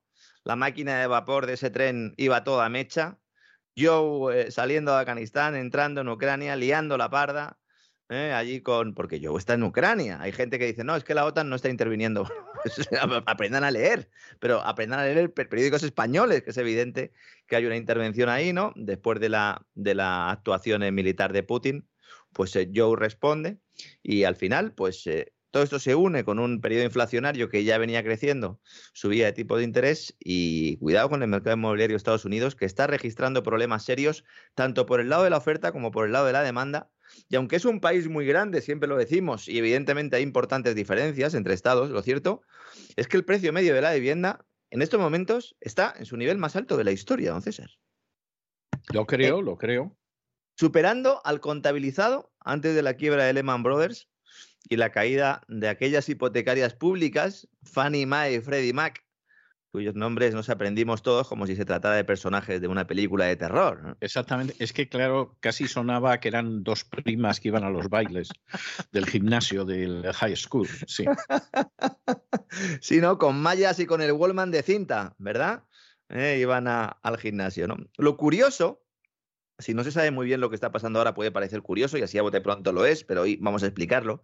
Es que el aumento de los precios se produce al mismo tiempo que bajan las ventas. Esto es contraintuitivo. Bueno, vamos a ver, esta es una cuestión que ya mucha gente se da cuenta de ello. ¿eh? O sea, que ayer mantuve yo una conversación con la persona del mantenimiento del aire acondicionado que me decía precisamente esto. Y me decía, oiga, ¿Cómo puede ser? están a mí contando cómo puede ser. O sea, si las cosas, no le voy a decir yo que no suban un 1, un 2%, un 5%. Oiga, pero es que esto ha subido un 200%. Esto es que ha subido más del 100%. Es que no está justificado. Esos materiales no han subido así de precio. Aquí la gente está abusando, ¿no? Claro, eh, ese es el, sentimiento que tiene uno enseguida cuando ve y dice, a ver, pues si los materiales están creciendo a un ritmo determinado y los precios de la vivienda están creciendo mucho más, lo normal es pensar en eso, ¿no? En, la existencia de una mano negra, ¿no? Pero es que aquí hay muchos factores de tormenta perfecta que se han ido gestando y que además, al ser varios, es más difícil solucionar el problema, porque si solo hubiera un problema, pues se intenta solucionar y ya está. Pero hay tantos. A ver, la demanda en estos momentos es muy superior a la oferta y las adquisiciones se reducen porque cada vez hay menos inmuebles en el mercado. Esto es un cuello de botella de libro. Hay un montón de gente que quiere comprar, pero no puede comprar. No, pero no puede comprar porque no hay suficientes a la venta, que si no lo compraría ni al precio que fuera. Se agota el stock, el stock inmobiliario en un momento en el que la demanda se dispara, porque familias y también inversores ven cómo esos tipos de interés están en plena subida y quieren adelantarse antes de que el coste de la financiación sea demasiado elevado. Este es el efecto de la inflación desbocada que provoca adelanto de compras, no solo de bienes y servicios mm, normales y corrientes, sino también eh, inmuebles, sobre todo en un contexto de incertidumbre bursátil como la que tenemos, porque ayer eh, Wall Street se salvó por los pelos. Uno se coge el gráfico. y hay otra cuestión, antes de que entremos en lo de Wall Street, que es muy importante, hay otra cuestión también con el valor de la vivienda, y es que hay gente en Estados Unidos que huye de ciertos estados hacia otros. Sí. Es decir, y no solo es que huya, como por ejemplo su amigo Elon Musk, que ha decidido que está harto de pagar impuestos en California y se va a Texas, que tiene un régimen fiscal mucho mejor, que, que, también, sino que hay mucha gente que de pronto ha descubierto que puede vivir del teletrabajo. Y entonces, ¿qué es lo que pasa con el teletrabajo? Pues muy sencillo, que se van a vivir a un estado donde haya sol. Por ejemplo, muchísima gente se está viniendo a la Florida. Con lo cual, en, la Florida se están poniendo varía mucho la población, pero bueno, en algunas poblaciones la vivienda ya no es que esté por el aire, ya es que tienes que utilizar un telescopio para localizarla. Durante la pandemia, precisamente, se produjo además ese cambio en la demanda, en la demanda inmobiliaria, porque había mucha gente que se daba cuenta de que iba a trabajar en casa y, que quería un entorno, primero, más amigable, segundo, eh, más grande, y en buena medida, como dice usted, don César, pues se planteó la gente y de, bueno, pues si voy a tener que trabajar online o voy a poder trabajar online y no necesito estar físicamente en un sitio, pues entonces me desplazo a otro, ¿no? Eso además hace... Sí, hay otra cuestión además que, claro, aquí, aquí causa mucha inquietud. En España la gente está más trillada y más trabajada. Vamos a ver, la vivienda en Miami no es más cara que en Barcelona o que en Madrid. O sea, no lo es pero la gente estaba acostumbrada a que fuera muchísimo más barata. Le estoy hablando de una ciudad grande, próspera, etcétera, etcétera, ¿no? Entonces, claro, determinadas subidas que acercan el mercado inmobiliario a lo que sería Barcelona o a lo que sería Madrid, aquí la gente expresa del pánico. Porque además se da la circunstancia de que si salen de una Miami, por ejemplo, y se van a vivir a otra ciudad que no está tan lejos, pues resulta que, bueno, la vivienda en comparación con lo que es la vivienda en España está totalmente tirada. Entonces, claro, esto eh, volvemos a lo mismo, al final hay un elemento relativo. Para el español esto no sería tan sorprendente. Para el americano esto le da la sensación de que estamos en el prólogo del apocalipsis, porque de pronto han subido las viviendas salvajemente y con la subida de los tipos de interés no le cuento las hipotecas. Claro, eh, eh, se produce ese efecto doble, ¿no? El pasado marzo las ventas de viviendas se redujeron casi un 3% y los precios escalan a un ritmo del 15%. Y esto sucede, como dice usted, don César, en plena escalada de intereses hipotecarios que ya superan el 5% y que está provocando que haya familias que ya tenían su préstamo preconcedido para comprar la vivienda y les llama el banco y se lo deniega. Eso está pasando ahora mismo. Todos estos síntomas eh, o todos estos son variables que nos dicen que estamos eh, en el pinchazo de la burbuja. Hay gente que sigue negándolo, cada cual es responsable de lo que diga. Nosotros todos los datos que he dado hasta ahora, en lo que llamo el programa, los publica el Wall Street Journal. Es decir, eh, no me he ido a ninguna página web extraña. Está ya en el mercado que esto es un problema. La locura está llegando hasta tal punto que muchos de los compradores han decidido abonar el inmueble al contado sin hipoteca para adelantarse y poder cerrar la operación antes que otros que han solicitado la hipoteca y esperan a que se la concedan. Hay navajazos para comprar viviendas. Evidentemente no en todos los sitios. Estamos hablando de los sitios más tensionados que diría el gobierno español, ¿verdad? En su reforma de la ley de la vivienda, que hablaba de zonas tensionadas, zonas donde por mucho que, haya problemas, la demanda sigue siendo importante y en este caso, pues una demanda añadida por el cambio social, si podemos llamarlo así, tras la pandemia, ¿no? Esa competencia entre compradores, que es feroz, lo único eh, que puede hacer que se detenga es precisamente esa subida de intereses. Por eso digo que es que estamos a meses del pinchazo. Porque claro, en el momento en el que ya los intereses sean prohibitivos, entonces ya se renuncia a adquirir vivienda. Y entonces el efecto es adverso. Igual que sube algo, claro, cae, ¿no? Antes he mencionado el tema de Wall Street. Si uno se coge el gráfico del, Standard Poor's, que es el, índice principal de Wall Street, el índice, principal de la bolsa de Nueva York, uno ve cómo va subiendo progresivamente. Se coge unos 25 o 30 años y ve cómo en la crisis de los .com cae un poco. En la crisis de 2007-2008 cae un poco, después de lo de Lehman, cae un poco. Digo que cae un poco en comparación con todo lo que sube después, que se dispara la mayor burbuja de la historia y ahora está ya otra vez cayendo. Ayer estaba en caída libre, estaba todo el mundo asustado diciendo a ver qué va a hacer Jerome Powell en la reunión de la Reserva Federal que tiene lugar entre hoy y mañana. Mañana tendremos datos. No sé si cuando estemos haciendo el programa o si no ya el jueves los comentaremos a ver cuándo suben los tipos de interés a Reserva Federal y el pánico se apoderó del mercado y a las 2, 3 de la tarde iba cayendo a plomo. ¿Qué sucedió? Que entonces empezó a repuntar ese treasury, ese, esa rentabilidad, ese interés del bono del Tesoro de Estados Unidos, que decíamos que a partir del 1,5 ya implicaba que había problemas, pues estaba tocando el 3, el 3%, y cuando empezó a bajar, el mercado interpretó que de alguna manera eso quería decir que no va a haber una subida muy agresiva de tipo de interés, y entonces acabó cerrando el Standard Poor's al alza en una jornada de infarto. Estas cosas pasan porque la mayor parte de las, de las operaciones las hacen máquinas se hacen algoritmos, ¿no? Ha habido caídas en bolsas en, el norte de Europa en los últimos días que dicen que son debidas eh, a errores eh, humanos. ¿eh? entre los errores humanos y los errores informáticos, la verdad es que habrá que comprar un poco de Exatín, ¿no? Para, para invertir en bolsas. Sí, la verdad es que no da mucha. La verdad es que no, no da mucha tranquilidad ese argumento. Claro. En estos casos, volviendo al tema inmobiliario, lo normal sería que los promotores y los constructores incrementaran la oferta de viviendas. Pero el problema aquí es otro, o más bien otros. En primer lugar, el coste de la mano de obra. ¿no? Ese fenómeno de la gran renuncia. En Estados Unidos hay problemas desde hace meses para cubrir determinados empleos. En la construcción y la logística se están viendo especialmente afectados. Recordemos, ¿no? Todo el follón aquel en los puertos. El problema de los puertos de Estados Unidos eh, básicamente es que no hay mano de obra para, para, recoger las mercancías y meterlas en los camiones, ¿eh? básicamente, ¿no? Entonces, con ese fenómeno de la gran renuncia hay un problema de mano de obra. Esto reduce la fuerza laboral. Y en segundo lugar, está el problema de las cadenas de suministro, que por un lado encarece determinados materiales, ¿no? Te lo comentábamos, pero también dificulta la llegada de algunos.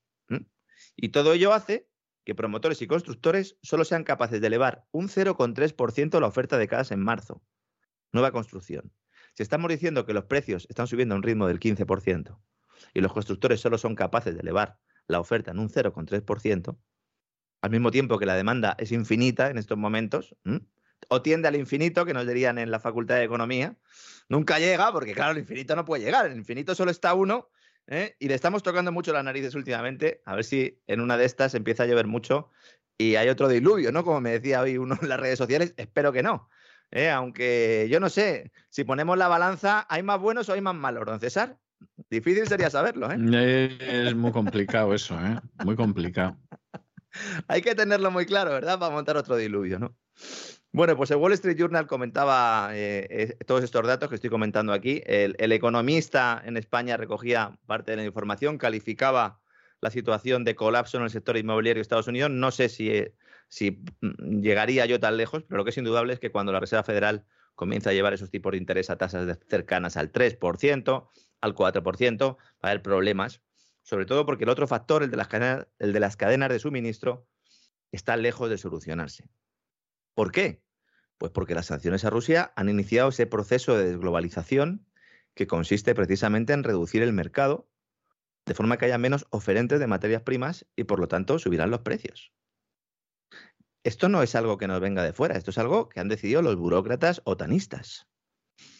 Importante tenerlo en cuenta. El último informe del economista jefe de Credit Suisse eh, precisamente trata esta cuestión. Zoltan Pozsar se hizo famoso en todo el mundo por haber calificado la época actual como un nuevo Bretton Woods 3, lo hemos comentado aquí, que alumbrará ese nuevo sistema monetario dual en el que Estados Unidos defenderá el dólar con armas, con propaganda, con su alianza con los saudíes también, mientras Rusia pues liga su divisa a esos hidrocarburos y al oro, preparando el terreno al yuan chino, que es la divisa de referencia al que aspiran pues un poco los chinos eh, implantar en los países de la nueva ruta de la seda. ¿no? La verdad es que Potsdam argumenta que una subida continuada de los tipos de la Reserva Federal, que es el escenario que prevén todos los analistas, está mirando hace un rato, el 93% de los analistas consultados por Bloomberg consideran que la Reserva Federal va a subir los tipos medio, eh, eh, medio punto. Es decir, seguro que hay una subida de tipos, que va a ser continuada también, porque así lo ha dicho también Jerome Powell en las próximas reuniones. Y esto puede llevar a que algunas de las divisas que han establecido tipos de cambio fijos con el dólar, como la de Arabia Saudí, por ejemplo, el rial, como el, el dólar de Hong Kong, podrían abandonar esa ligazón con la divisa americana para no perjudicar a su economía doméstica. Claro, se está reforzando tanto el dólar que si tú tienes un tipo de cambio fijo, pues eh, eh, fastidias tus exportaciones y si eres un país que vive fundamentalmente de exportar, en este caso, pues eh, de exportar petróleo, Hong Kong, pues de exportarlo todo, ¿verdad? Porque Hong Kong es un, es un mercado, un mercado de abastos, ¿no? Como los, como los de antaño, pues se, se podría abandonar esa ligazón. Y eso implicaría una cierta, un cierto cambio, ¿no? En ese sistema monetario global, porque al desvincularse podrían devaluar su moneda, facilitarían la compra de unas materias primas que marcan máximos en muchos casos en el mercado internacional. Y bueno, quizás solo el renminbi chino, el yuan, tenga la capacidad de situarse como la nueva moneda hegemónica mundial a largo plazo, dado que ese comercio con Rusia va en aumento, dada también su posición como fábrica del mundo, porque China ahora mismo es la fábrica del mundo, pero también es la segunda gran consumidora del mundo. Hay gente que solo ve la parte de la fábrica del mundo, no, también consume. Y a pesar de consumir mucho, tiene superávit comercial. Entonces, con un sistema de pagos interbancarios independiente, que es a eso a lo que le está empujando un poco la OTAN con las sanciones a Rusia, ¿no? A potenciar ese sistema eh, alternativo al SWIFT, pues que todavía no, no, está configurado para ser una alternativa a nivel mundial, pero va sentando las bases para que vaya creciendo, ¿no? Y todo esto lo comentaba el, economista jefe de Credit Suisse en su artículo titulado Dinero, materias primas y Bretton Woods 3, que lo puede encontrar todo el mundo. Son informes, ya advierto, un poco complejos si uno no sabe economía, por eso aquí los intento traducir al cristiano, porque son muy interesantes y nos aportan cosas que, que no aparecen ¿no? en los medios eh, tradicionales. ¿no? Bueno, este hombre ha publicado un nuevo estudio y aquí considera que hay una serie de factores que pueden desencadenar una situación de estrangulamiento, dice él, del flujo de materias primas, que pueden eh, esto suponer pues, otro gran problema soterrado del que hablábamos la semana pasada, porque esto tiene mucha relación con los derivados financieros, que muchos de ellos están ligados a estas materias primas y que tienen eh, un importante apalancamiento oculto. Esto del apalancamiento parece difícil de entender, pero es, es sencillo, es sencillo. Es cuando uno compra algo sin tener dinero. Básicamente es eso. ¿eh? Dice, bueno, venga, ¿yo qué voy a comprar? Venga, voy a comprar eso, no tengo dinero, ¿no? Esto es muy común en nuestros días. Hay gente que, no sé, ahora viene la feria de abril en Sevilla. Hay gente que pide, por ejemplo, un crédito para comprarse el vestido. No sé si esto lo sabe usted, don César. ¿Eh? Están ahora mismo algunos de los que están disfrutando en, en Sevilla. la feria para las vacaciones, también para comprarse un vestido. Para ya, no Solo, ya no solo son las vacaciones, ahora es un vestido. Sí, ahora pues el vestido, porque claro, tendrás que ir bien, ¿no? A la feria. Entonces, eh, los, los vestidos no son nada baratos por cierto, y bueno, pues ahí está el personal disfrutando en su feria de abril, ¿no? Bueno, pues si esto lo hace una persona, bueno, iba a decir normal, si esto lo hace una persona, vamos a dejarlo ahí, pues imagínense unos señores que trabajan justo debajo, viendo cómo les cae el dinerito del Banco Central y que se juegan el patrimonio de los demás eh, con prácticamente cero riesgo moral y una importante eh, cantidad de comisiones en juego. Pues estamos hablando del casino puro y duro, ¿no? Entonces, en el caso de los derivados, eh, esto de apalancarse es muy común. Vamos, prácticamente todas las operaciones se hacen así. Entonces, un determinado inversor, un gran banco, un sospechoso habitual, de esos que reciben el dinero del Banco Central, antes que nadie, por ese efecto cantillón, decide apostar X millones de dólares a que el precio del petróleo, a que el precio del gas, a que el precio del gas neón, del que vamos a hablar luego, del trigo, de lo que sea, ¿no? ¿Mm? Pues va a tener una determinada evolución. Y esta apuesta la realiza a crédito. Entonces nos dicen, esta es una operación apalancada. Esto es lo que significa, ¿no? Entonces, ¿qué pasa? Pues que al no desembolsar la totalidad del capital que se desea invertir, tienes que desembolsar solamente una parte y esta parte es la garantía.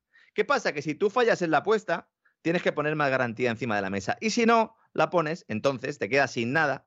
Es más, tendrás que poner más de lo que pusiste al principio, es decir, te quedarías en negativo. Y entonces se hace una cosa que se llama llamada de margen, que le sonará a todo el mundo por la famosa película Margin Call, que, relata pues, esas últimas horas de Lehman Brothers.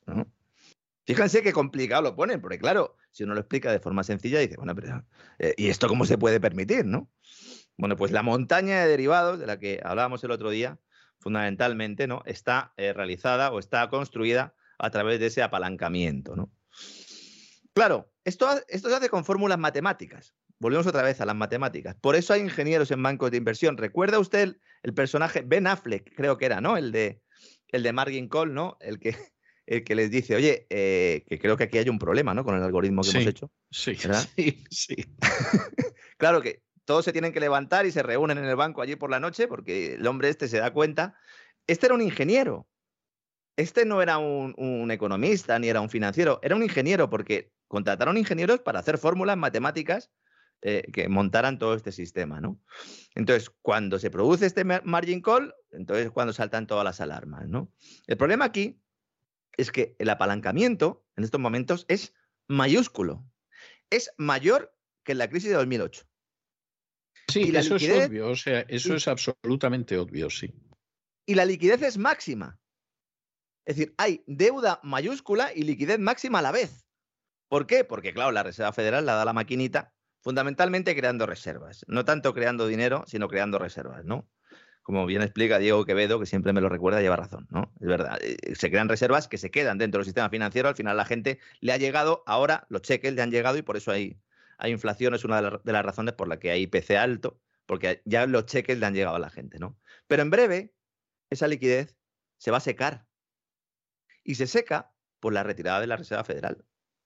Se pasa del QA, del plan de expansión cuantitativa, al QT, que es el, el tapering o la retirada, ¿no? Entonces, si subes tipos y reduces el balance, que es lo que va a hacer la Reserva Federal, va a haber margin calls. ¿De quién? Pues ahora mismo Ahora mismo los sospechosos habituales están mirando las cuentas de los demás para ver quién es el que cae primero. ¿Mm? Esto parece brujería financiera y lo es. La verdad es que lo es. ¿Mm? Muchos inversores profesionales se están retirando del mercado porque conocen los riesgos mientras les dicen a los pobres mortales que todo va estupendamente. No me canso de repetir esto. Fundamental. Si no entienden el activo financiero que van a comprar, no lo compren. Parece de cajón, pero no, lo, no se fíen del del banco. De igual manera que hemos llegado a un punto en estos momentos, ¿verdad?, en el que no nos podemos fiar ni del médico. ¿Verdad? Con todo el tema de la pandemia, ¿no? Ni del médico. Eh, ni del médico, efectivamente. Ni de las enfermeras, si usted me ah. pone así. bueno, enfermeras hay, hay de todo en Botica, ¿eh? Hay enfermeras muy agradables y hay otras que para que te echen un poco de sal en la sopa lo, lo llevas clarinete, ¿no? Por cierto, hablando ahora del sector sanitario, me voy a meter en un jardín porque es que creo que nos tenemos que meter. ¿Se acuerda usted cuando comentábamos que Pfizer era consciente de que eh, no podían pasar eh, su fármaco todas las pruebas para ser, eh, bueno, pues aprobada por la FDA de forma permanente y que solo tenían los límites justos para poder ser lanzados al mercado con la autorización de emergencia? Bueno, pues ya la propia Pfizer así lo reconoce. Nos han puesto a París, ¿eh? a caer de un burro. Pero nosotros hicimos nuestro trabajo. Y los que no hicieron su trabajo, como no los va a meter nadie en la cárcel, pues que cada uno decida si quiere seguir escuchándoles por las mañanas, aunque vaya en el coche y sea muy gracioso lo que dice, ¿eh? porque han sido cómplices necesarios. Hay gente que se está poniendo enferma ahora por haberse inyectado el producto. Hay enfermedades desconocidas ahora, nuevas diabetes en los niños que cada palo aguante su vela. Que cada palo aguante su vela. Volviendo a posar, volviendo al dinerito. ¿Qué nos dice Credit Suisse?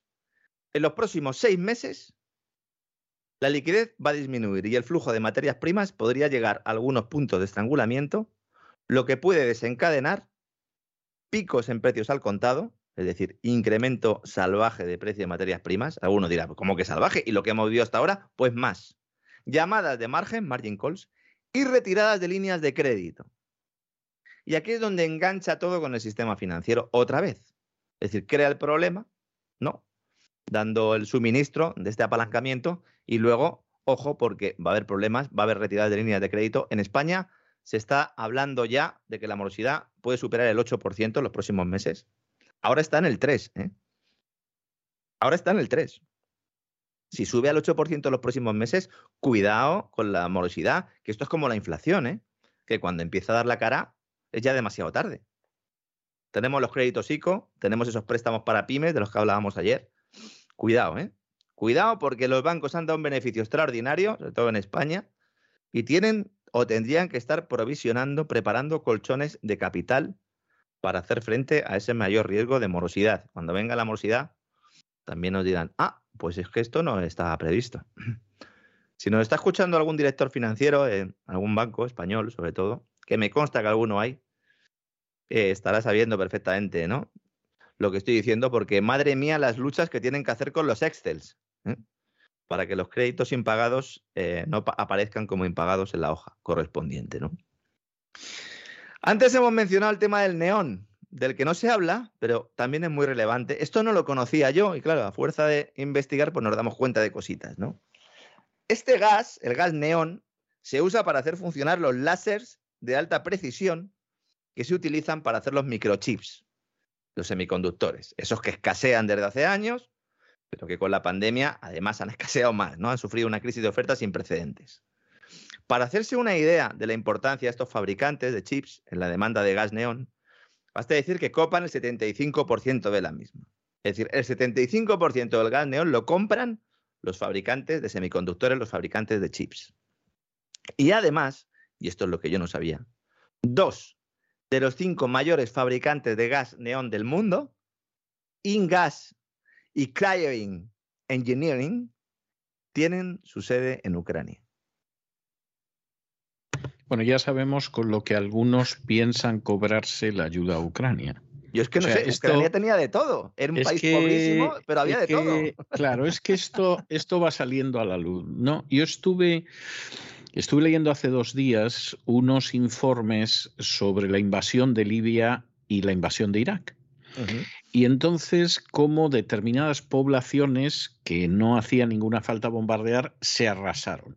Se arrasaron desde el aire. ¿eh? Llegaba la aviación de la OTAN y arrasaba totalmente poblaciones en las que no había ningún tipo de actividad bélica, no había concentrados ningún tipo de efectivos militares del enemigo, etcétera, pero de todas formas se arrasaban. ¿Eh? En algunos casos, además, eh, con despachos que han terminado saliendo a la luz, y así comprendo yo que odian a, a, Assange como lo odian, de la señora Clinton diciendo que había que arrasar determinadas zonas, aunque eran sabedores de que allí no se escondía ni un conejo. Bien.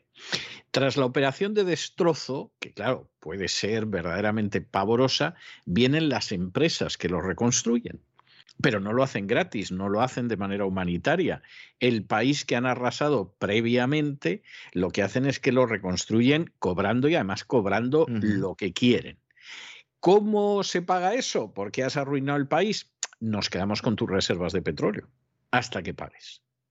Entonces, cuando uno va viendo la, la, historia de lo que está pasando en Ucrania, una de las sospechas que a uno le empieza a arraigar es que todas las referencias a las grandes destrucciones, es verdad que tiene un elemento de propaganda bastante falsa para presentar a los rusos como monstruos, etcétera, etcétera. Eso es cierto. Pero yo me temo que también hay otro elemento y es el de luego llegar y decir, ha quedado esto tan malito, tan malito, tan destrozado, tan pocho, que tienen que entrar nuestras empresas a arreglarlo. Las nuestras, ¿eh? o sea, no las ucranianas. Y nuestras ONGs también. Y nuestras ONGs y todo lo demás. Y entonces todo este tipo de parásitos que van a caer sobre Ucrania, pues hay que pagarlos hay que pagarlos. ¿Y entonces cómo los van a pagar? Vamos a saquear Ucrania más de lo que la hemos saqueado en los últimos años. O sea, yo lamento muchísimo decirlo porque me da una pena inmensa, pero yo creo que esto cada vez está más claro. Y además, cada vez está más claro la operación de Ucrania como gran pantalla para cubrir miserias. Es decir, vamos a una crisis financiera que no tiene nada que ver con Ucrania. Es igual vamos a culpar a, lo que está pasando en Ucrania. Pasará la, historia como la crisis financiera de la guerra de Ucrania. Exactamente, lo cual es falso, porque esto se veía venir mucho antes, la inflación se había disparado mucho antes, no le voy a hablar de la situación en España desde cuándo viene, pero efectivamente todo esto lo vamos a relacionar con la guerra de Ucrania. Así de claro, con el descaro mayor y la desvergüenza mayor. Por otro lado, pero hay que reconocer que aquí los medios de comunicación eh, hacen una labor de cortina de humo verdaderamente notable. Por otro lado, cuando uno va estudiando una serie de, episodios que hemos vivido, porque ya tenemos cierta edad y hemos vivido, todo esto provoca una sensación de desafío. Esto ya ha sucedido. Es decir, en un momento determinado también se imputó a la guerra contra el terrorismo que el sistema financiero mundial iba manga por hombro. Es decir, estamos en esto porque, claro, la guerra contra el terrorismo provoca disfunciones y entonces empiezas a tirar de meroteca y te encuentras con miembros del gobierno del señor Bush y no solo del señor Bush, atribuyendo a la lucha titánica contra el terrorismo el hecho de que al final el mercado estuviera patas arriba. Recordemos que en aquel momento se ha producido la crisis de agurujalas.com y sobre todo la quiebra del famoso fondo aquel del Long Term Capital Management, que fue el que, el que dio las señales eh, de que el hedge fund de los genios, decían, y que colapsó y que inició una crisis que posteriormente fue tapada porque después de los ataques eh, a las Torres Gemelas se produjo una de las mayores expansiones de gasto público de la historia hasta ese momento que ahora pues parece, parece una tontería, ¿no? Con lo que hemos hecho después. Sí, sí, sí, es así. O sea, que es que no, no tiene la cosa más vuelta de hoja, ¿no? Sí, pasará, pasará, pasará la historia, ¿no? Pero es que en este caso, el, el tema del gas neón, Claro, han topado con Putin. Porque resulta, claro, ¿dónde está la planta de Ingas? En Mariupol. A ocho minutos en coche de la planta siderúrgica de Azovstal y la de Cryoin, la otra empresa, Cryoin Engineering, está en Odessa. Las dos suministran la mitad del neón de grado semiconductor del mundo. Es que es la historia. La guerra que supuestamente está perdiendo Rusia, porque estamos desayunándonos y almorzando y cenando con la idea de que esta guerra la está perdiendo Rusia, bla, bla, bla. Cuando tú examinas lo que hay en el mapa, lo que acabas llegando a la conclusión es de todo lo contrario. Y que efectivamente desde el principio esto fue lo que él llamó una operación especial y era muy especial porque tenía unos objetivos muy concretos. Es decir, aquí no era la invasión de Ucrania como algunos querían trazar en paralelo a la invasión de Polonia. Es decir, aquí la historia no era ganar terreno, anexionarse toda una nación, etcétera, porque además eso en términos geoestratégicos era un disparate, eso no hay manera de mantenerlo. La idea era apoderarse de una serie de puntos absolutamente estratégicos que por un lado te permitían defender a las repúblicas del Donbass y por otro lado colocaban en una situación muy, muy delicada a Ucrania para que siguiera tocando las narices a través de ella la NATO. Y de paso, además, como aquí el ejército ucraniano no tiene media bofetada y liquidamos lo que son sus efectivos en las primeras 48, 72 horas y los dejamos sin capacidad operativa, pues aquí los únicos que van a resistir no van a ser las tropas regulares que se van rindiendo en masa, sino que van a ser los nazis y con los nazis acabamos directamente, pues nos los vamos a encontrar en el campo de batalla. Y entonces, como, finalmente en Occidente se ha optado porque la prensa no sea libre, sino que sea simplemente una correa de transmisión, etcétera, claro, todos estos puntos de análisis desaparecen. O sea, no se han metido en Mariupol porque sí. La gente que está combatiendo en Mariupol no es mayoritariamente lo que serían los reclutas ucranianos, aunque formen parte del ejército ucraniano, como lo forma el batallón Azov, etcétera. Y eso no es porque sí. O sea, hay objetivos muy claros y se sabe a dónde se va y esos objetivos se están ejecutando. Ahora, tú puedes decidir en estos momentos, vamos a acabar la guerra de una vez, porque efectivamente eh, que esto no tiene ningún sentido, o por el contrario puedes decir, vamos a intentar alargar la guerra lo más posible, porque por un lado es un grandioso negocio para nuestras industrias de armamento, para nuestras industrias de reconstrucción, etcétera, etcétera, y de paso intentamos erosionar a Rusia hasta que llegue a una situación en la que no puede con su alma. Y entonces alargamos la guerra porque los muertos los ponen los ucranianos, no los ponemos nosotros. Ocasionalmente te pueden capturar a un general canadiense o, gente de este tipo, pero, pero, en términos generales ahí los muertos los ponen los ucranianos ¿eh? y los rusos por el otro lado. Entonces, esa es la situación en la que estamos y claro, es una situación enormemente delicada. Sí, incluso hay, hay voces, ahora vamos a hablar de, de, una voz que a mí me ha sorprendido, aunque luego me he dado cuenta de que llevaba ya tiempo ¿no? defendiendo un poco esta línea, que es Jeffrey Sachs, el economista eh, autor ¿no? de esos objetivos de desarrollo sostenible y creador de la Agenda 2030, que incluso eh, ha puesto el grito en el cielo, ahora vamos a comentarlo, pero déjeme terminar primero con el tema de los chips, porque es increíble, porque claro, si la mitad del suministro mundial de neón va a quedar pronto bajo control ruso, se dice rápido, hay que tener en cuenta, porque las empresas de chips y los analistas de la industria dicen que solo hay reservas de gas de neón para entre uno y seis meses. Es decir, pues solo tienen reservas los fabricantes. Entonces, los rusos van a tener el gas neón. Los chinos, las tierras raras. Tienen el 90% de las tierras raras, que también sirven para fabricar estos chips. Entonces, ¿cómo van a fabricarlos las industrias de Taiwán, de Corea del Sur y de Japón, que son los que las hacen? Porque Corea del Sur ha anunciado que ha logrado conseguir neón como un subproducto de la fabricación de acero, pero solo puede producir al año lo que en las fábricas ucranianas se logra en un mes. Vamos a hablar o vamos a escuchar, porque nosotros lo hemos hecho ya hoy, ¿no? Aunque comentaremos alguna cosa más. Vamos a escuchar a muchos hablar de la guerra del neón. Porque a Japón, a Corea del Sur y a Taiwán se les conoce como la OTAN de los chips.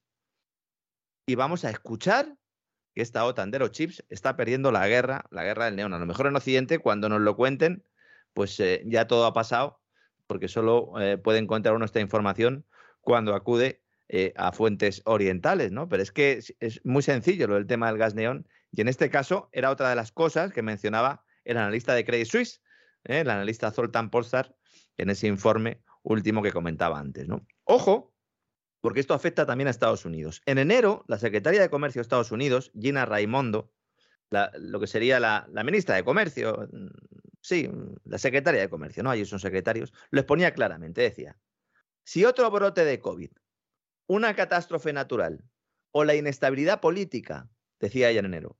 Si por eso una instalación de semiconductores en el extranjero, incluso durante unas pocas semanas, tiene que cerrar, con que cierre una solo, se pone en peligro puestos de trabajo, se ponen en peligro supervivencia de empresas y se pierde y se, y se pone en peligro también pues eh, la posibilidad de importar determinados bienes. Claro, todo lleva chips en estos momentos. Esta señora añadió en enero, ¿eh? En enero. Ahora mismo no fabricamos ningún chip semiconductor de vanguardia en Estados Unidos. Esto es grave, ¿eh?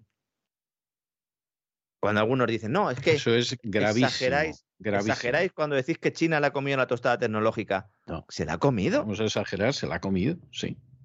La Secretaría de Comercio dice que Estados Unidos no fabrica ningún chip semiconductor de vanguardia. Dice, lo compramos casi todo a Taiwán. ¡Ay, Taiwán! Estos son los chips que se necesitan en equipo militar, militar sofisticado, decía ella. En enero.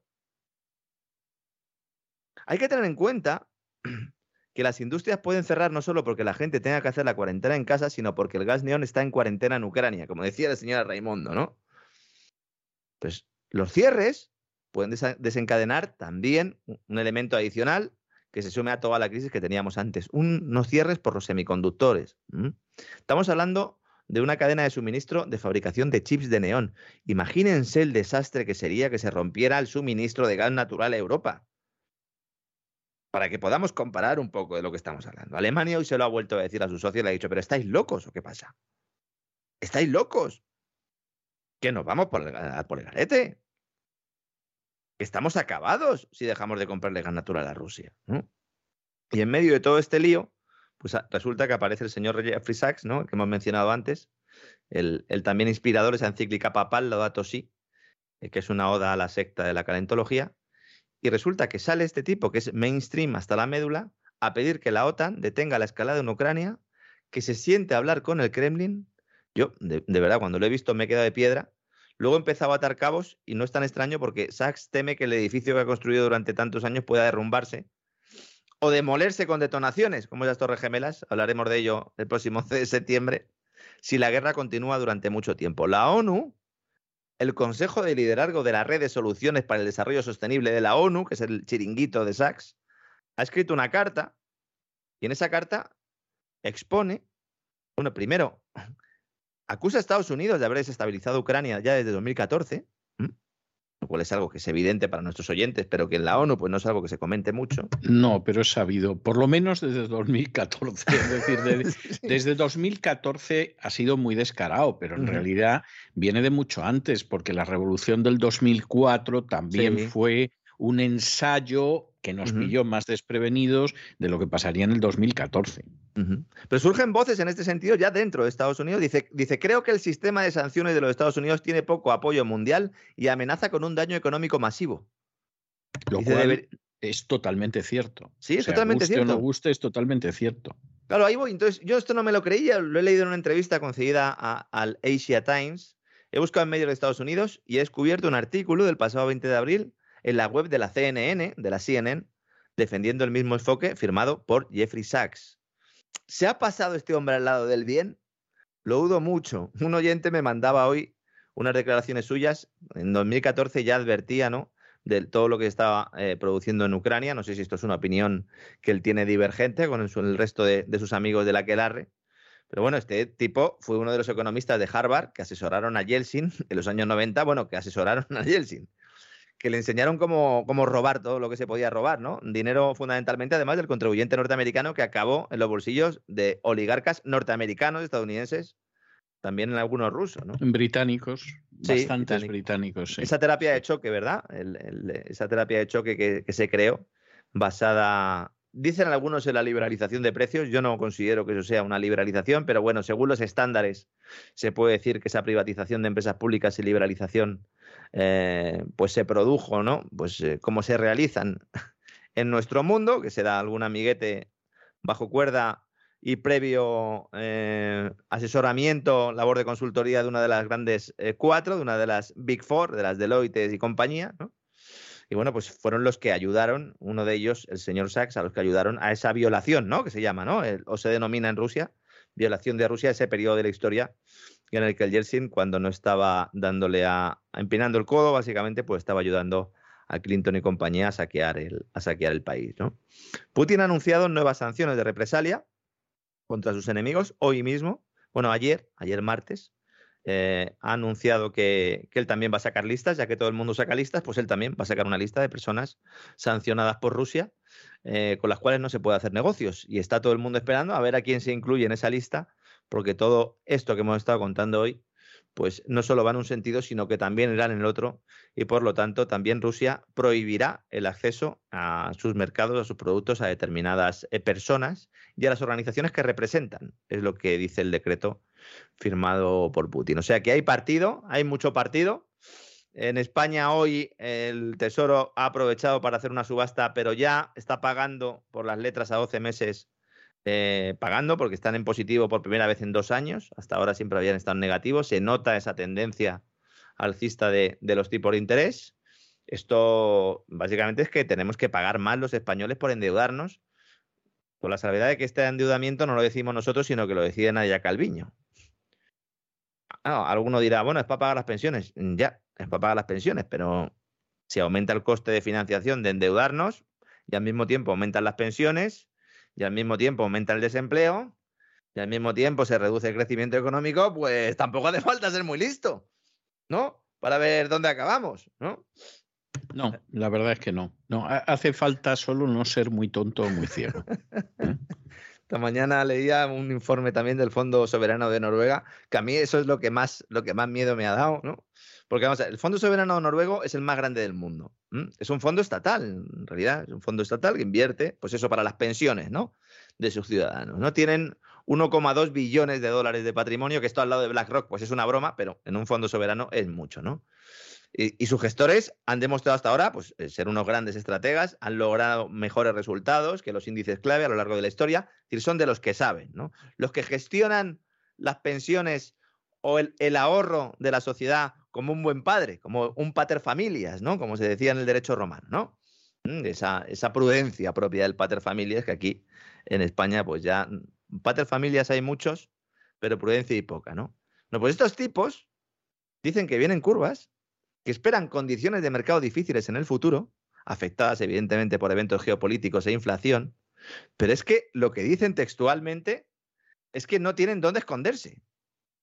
O sea, unos tipos que invierten todos sus activos en naciones extranjeras, en bonos, en inmuebles y en proyectos de energía renovable, es decir, en todo, dicen que no tienen dónde esconderse, que no saben dónde meter la pasta.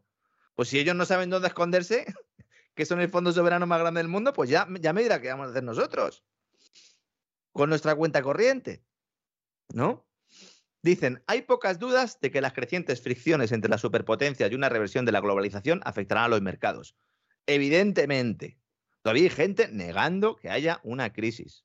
Todavía hay gente negando que se vaya a producir un ajuste en las bolsas. Son temerarios. A algunos les pagan, pero a otros es que son temerarios. Son temerarios. A ver si me doy prisa antes de que suban los tipos y me compro ese rancho en Wyoming, ¿no, César? Porque me parece a mí. Wyoming no está nada mal. Tiene un clima un poco duro. ¿eh? Tiene un clima un poco duro, pero no está nada mal para, para vivir, ¿eh? Y perderse allí, se lo, se lo digo, es uno de los estados que está bastante bien. Hombre, y ya conoce usted esa población que se llamaba Medicine Bow, que estaba cerca del rancho del Virginiano. O sea, que, esta es la realidad, ¿no? estoy viendo ahora una serie en Amazon Prime que se llama Outer Range, que es un, es un western de ciencia ficción. Sí, ¿eh? sí, sí. Que, claro, son los dos géneros que más me gustan a mí. Entonces, claro, como dice mi mujer, pues claro que la vas a ver y claro que yo no la voy a ver, así que espérate, cuando yo esté trabajando la puedes ver tú, porque a mi mujer esto no, no le va mucho. Esa es la mayor dificultad que tengo. ¿eh? Claro, irte a un rancho a Wyoming si tu mujer no es muy de Wyoming, ni siquiera de rancho, ni siquiera de campo, complicado. Es complicado. ¿Eh? Hombre, hombre, vamos a ver, hay alguna que lo mismo decide que no sale de Zaragoza a Madrid, con que imagínese usted marcharse a Wyoming. Es que, que vamos, ya lo que a usted se, se, le pasa por la cabeza es que, es que es algo, vamos, que raya con lo paranormal. A mí a viajar de desplazamiento geográfico sí que tiene lo suyo, porque nos hemos recorrido prácticamente toda la piel de toro. Pero sí, gran serie, gran serie, y, y la verdad es que me, me está gustando mucho, por si a alguien le apetece vamos a acabar con una sonrisa también, ¿no? Este despegamos, que parece que solo contamos calamidades, pero prepárense, en serio, prepárense. Mucha gente dice, ¿cómo? ¿Cómo? Pues de momento, eh, estando en liquidez, teniendo la máxima liquidez posible y pensando que vamos a un contexto eh, de, alza de tipo de interés, de incremento de coste de financiación. Procuren no tener muchas deudas a tipo variable. Si tienen una hipoteca a tipo variable, hagan cuentas para ver cuánto les puede subir y quítense de algún gastito extra que puedan tener, ¿no? Mm, de, de esa suscripción que tengan a determinada plataforma que solo le está vendiendo LGTBI, KWY o de esa otra en la cual eh, pues eh, le están diciendo a sus críos o a sus niñas pequeñas que tienen que ser mujeres cuando tienen seis años y todas estas cositas, o que un niño se puede cambiar lo que quiera, ¿eh? con siete o con ocho años, y que puede ser una niña pasado mañana, pues de todo eso quítense un poquito, porque a lo mejor les hace falta en el futuro. Cuidado con la elección de los colegios también para el año que viene. Eh, cuidado con los presupuestos familiares, no hagamos como María Jesús Montero. Porque claro, María Jesús Montero puede equivocarse, porque claro, como no lo paga ella, pero nosotros no, nosotros cuando hacemos nuestros presupuestos no nos equivocamos. Había muchas bromas hoy también, don César, en las redes sociales, porque decían que si estaban espiando al gobierno español a través del sistema Pegasus, que el que le haya tocado espiar a María Jesús Montero para hacer la transcripción lo, tenía crudo eh, el hombre. Yo creo que es la única, ¿no? A la que no le han pinchado el teléfono y dicen, no, esta señora no, no le vamos a pinchar el teléfono porque no se le entiende cuando habla en la televisión, pues cuando habla por teléfono, como para que se le entienda, ¿no? Supongo que estará ahora triste estos días porque no está en la feria de abril, ¿no? En esa feria de abril, donde cada día o cada año van más, eh, van más periodistas, ¿verdad? Periodistas, algunos famosos con programas más desde hace Desde hace muchísimo tiempo, desde hace muchísimo tiempo. Yo recuerdo esto fue a principios de, este siglo, o sea que hace, han pasado ya unos años que había una tertulia de televisión en la que yo aparecía, también a principios de este siglo, y que cuando llegaba la feria de abril hacían el programa en Sevilla, en la feria, toda la semana. Con lo cual había un día que te tocaba ir a Sevilla y aquello era terrible porque además en un puesto donde no paraba de llegar la gente para ver a los que estábamos y todo lo demás, es que ni escuchabas a, los que estaban ni nada por el estilo. O sea, era, era una tertulia, pero, pero como aquellos juegos infantiles del teléfono averiado. hombre, sabías por dónde iba cada uno y claro, te usted que tiene lo que habían comentado, claro. ¿no? Pero, pero de todas formas ibas a ciegas, o sea, era algo, era algo espantoso aquello y había que hacerlo de la Feria de Abril, en fin, por las tendencias andaluzas y de, de la que dirigía el programa, ¿no? Pues supongo que visto en televisión seguramente quedaría bien, no lo sé, pero, pero aquello era algo tremendo. Hace mucho que viene eso, ¿eh? Y ahí, Usted- y luego hay periodistas que se apuntan a todo tipo de festejos. ¿eh? Eso de que son gratis total, ¿no? Sí, sí, incluso algunos que van por ahí diciendo que son disidentes y que además están perseguidos por los medios y se fuman puros en, en la maestranza. eh, Sí, el- efectivamente, que es una manera maravillosa de ser disidente. Claro, es lo que iba a decir yo. Digo, no sé, eh, si los disidentes pueden fumarse puros en la maestranza, ¿dónde están mis entradas y dónde está mi caja, no? Alguien se la ha quedado, entonces, ¿no? Sí, sí, es, así, es así. Yo lo lamento por los que esto se lo tomen mal, pero, pero bueno, es, es la pura verdad. Es que, es que hay mucha disidencia controlada, ¿eh? Y en muchos casos eh, ya mucha disidencia no solo domesticada, sino autodomesticada. Es decir, proporcióneme usted publicidad, yo de vez en cuando doy una coz por aquí, un pellizco de monja por acá, mantengo esa imagen, pero yo persigo a los mismos que usted persigue, yo voy a por los mismos, a por los que va usted, etcétera, etcétera, y luego digo alguna cosilla para que parezca que disiento, ¿no? Pero en realidad yo soy otro engranaje, a veces muy modesto y muy, muy canijo y muy enano, pero soy un engranaje más de, de la máquina de represión.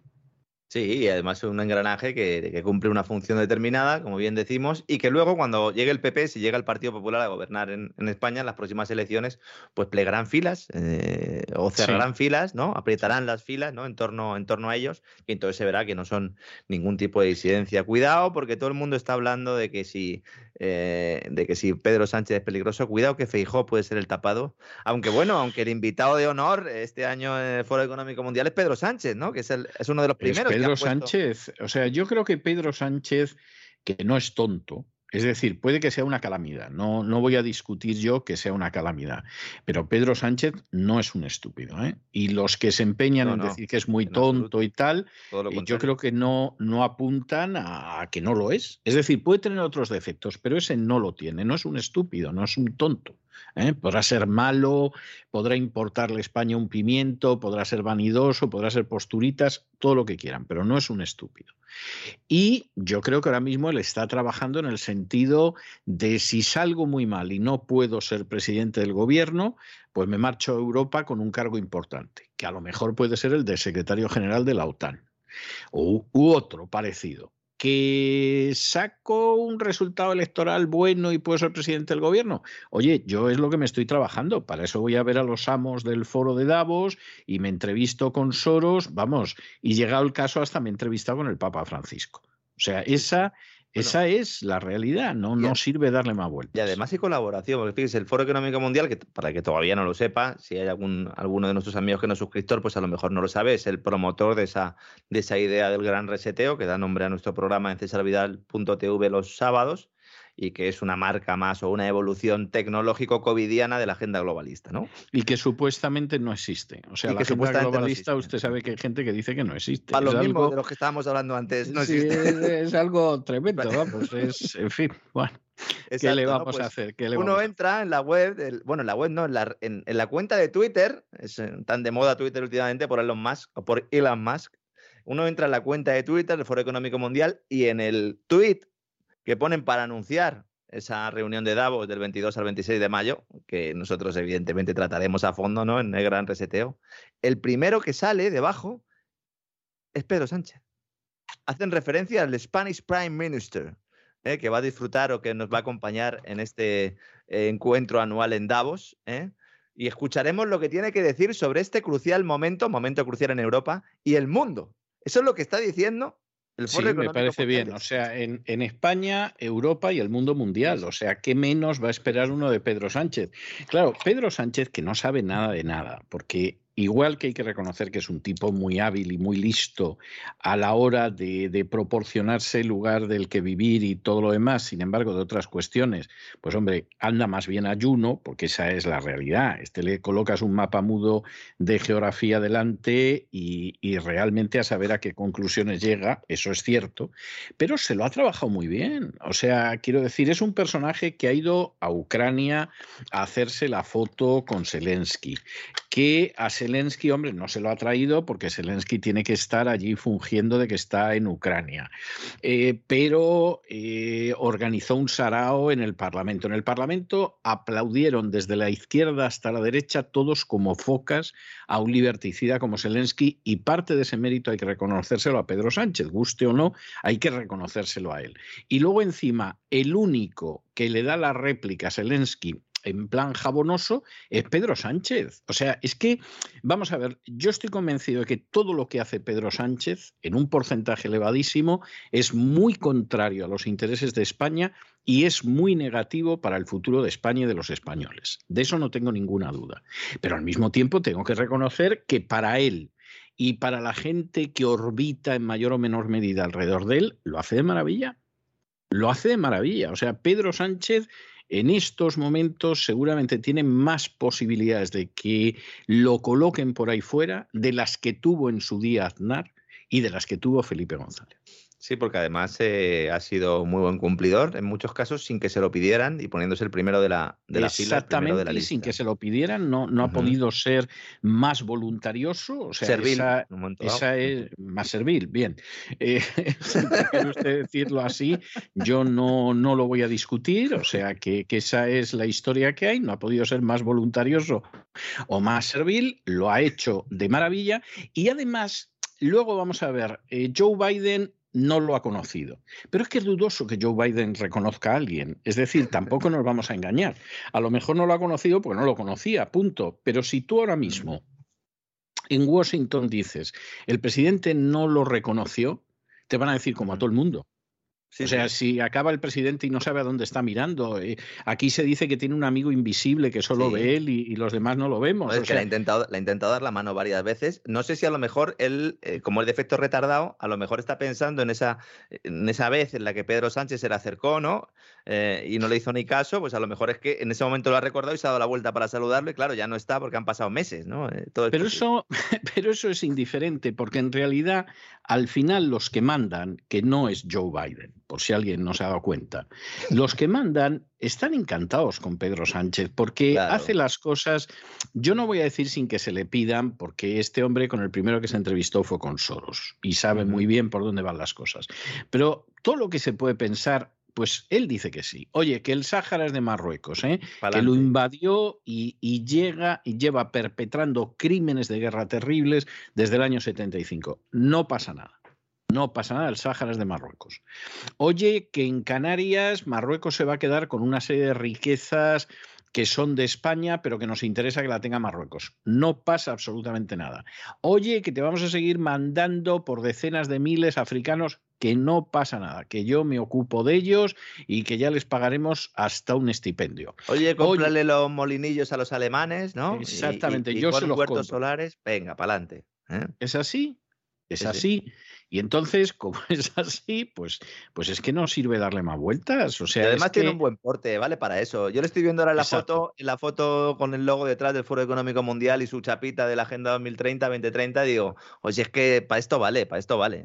Y tiene buena planta, o sea, y, y lo digo sin ironía, o sea, es que es cierto, es que es una persona que tiene buena planta es una persona que efectivamente, pues hombre, esa planta no la tenía Aznar, no nos vamos a engañar no la tenía ni Felipe González, por supuesto. Ya os hablas de Rajoy, que era un estafermo, ¿no? Entonces, además tiene buena planta y se hace unas fotos que son fotos que parecen de candidato al Senado en Estados Unidos o, o de candidato a la presidencia, si uno piensa en Obama. Y entonces es un personaje que tiene muchas posibilidades. ¿Que queda el segundo? Pues hombre, él no se va a quedar de vicepresidente. Porque no es Abascal, que es a lo que aspira Abascal, o otro, o en su día Rivera, etcétera, etcétera. Él intentará que le den una buena poltrona en Europa y todos están contentos y no pasa nada. ¿Qué queda por delante? Pues eh, en un momento determinado, además, si llega presidente Feijó, que es un tipo de cuidado, bueno, Feijó va a tener a socialistas en el gobierno. O sea que puede, puede tener a Margarita Robles perfectamente o a la Chiqui o todo lo demás, que, que yo me imagino que Montoro hará todo lo posible por volver. O sea, lo que pasa que yo creo que ya... Eh, ahí Feijó sería listo y, hombre, lo mismo le garantiza no ir a la cárcel, ¿no? Pero, pero tanto como para cargar con Montoro otra vez, no, no lo veo yo. Yo a María Jesús Montero la veo, la veo de vuelta otra vez en, en Andalucía.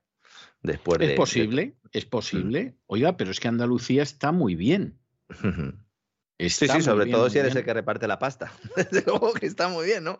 Si te ponen a frente de la hacienda andaluza, pues estará muy bien porque además eh, tendrá línea directa con ese gobierno central y seguirá suministrando dinero porque normalmente hablamos mucho del dinero que se lleva a Cataluña, pero el que se lleva a Andalucía también es tremendo. Se habla menos porque siempre se ha considerado que Andalucía, pues al ser una comunidad en comparación con Cataluña, pues con, un tejido industrial mucho peor y bueno, pues unas cifras de, eh, PIB eh, también muy inferiores, pues eh, debe recibir ese dinero, nadie se pregunta por Y una población mayor. Y una población mayor. Claro, Cataluña, perdón, eh, Andalucía recibe menos dinero que mm. Cataluña. Eso es. Con una población que es sensiblemente mayor, en torno a dos millones, más que, que, Cataluña, y con una situación de atraso, pobreza o como se le quiera llamar, eh, mucho mayor que la de Cataluña. lo que había que preguntarse es por qué es eso, porque fíjese, por ejemplo, en, el caso, de Málaga, ¿no? donde yo he estado viviendo los últimos tres años, yo he visto en tiempo real cómo eh, se atrae inversión y, Dios me libre a mí de defender a ningún político,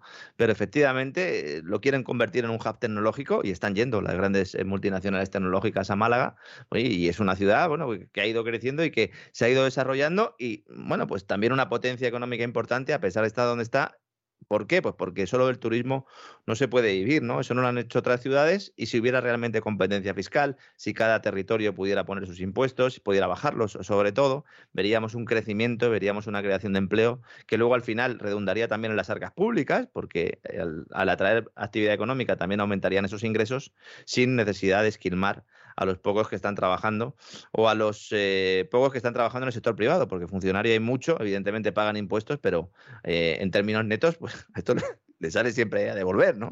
sí, sí, sí, sí, sí, es cierto, es cierto, es cierto. Pues mañana seguiremos volando. Mañana vamos a hablar de China, de los bancos de China, que están preocupados por las sanciones eh, rusas, sobre todo por si en algún momento a Joe se le va un poco la pinza y también decide eh, implantar sanciones a los bancos chinos. Se están preparando, vamos a hablar mañana de ello y otros muchos temas que, como decía Pedro Orquicia en Documentos TV, que les interesan a todos nuestros queridos eh, amigos. Así es. Bueno, muchísimas gracias, don Lorenzo, que hoy además nos hemos extendido amplio y, y tendido, nunca mejor dicho, y nos volvemos a encontrar mañana, Dios mediante. Un fuerte abrazo, don César, hasta mañana. Un abrazo. Makes the world go around, the world go around, the world go around. Money makes the world go around, it makes the world go round. La economía que se fue con Roberto Centeno.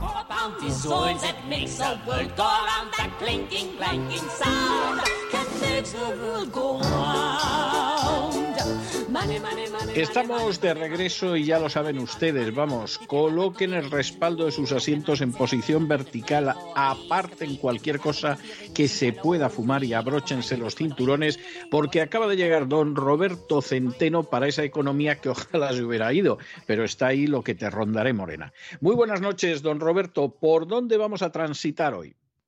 Bueno, pues vamos a ver, voy a empezar por eh, eh, los eh, hechos insólitos que en cualquier, bueno, en cualquier empresa o en cualquier otro país hubieran hecho dimitir a los responsables y que aquí es que no pasa nada, ni ellos ni la oposición. Luego, como Macron el otro día, el tema, bueno, nos ha dedicado a España, ha dedicado a España eh, eh, una explicación del desastre total que es en España y ahora explicaré por qué. Eh, empezamos por ahí y luego después ya quiero ir a Andalucía.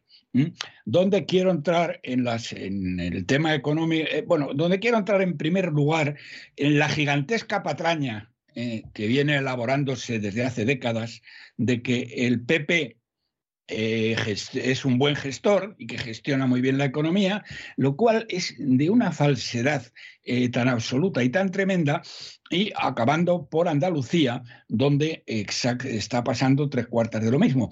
Aunque en Andalucía me van a permitir ustedes de que, habida cuenta de que hay elecciones el día 16 de junio, ¿eh? voy a dedicarle todos los días alguna parrafada a los temas económicos eh, eh, que allí se cuecen. Muy bien, bien, Pues si le parece, empezamos por ello. Vamos allá. Bueno, lo primero es algo absolutamente insólito, eh, absolutamente insólito.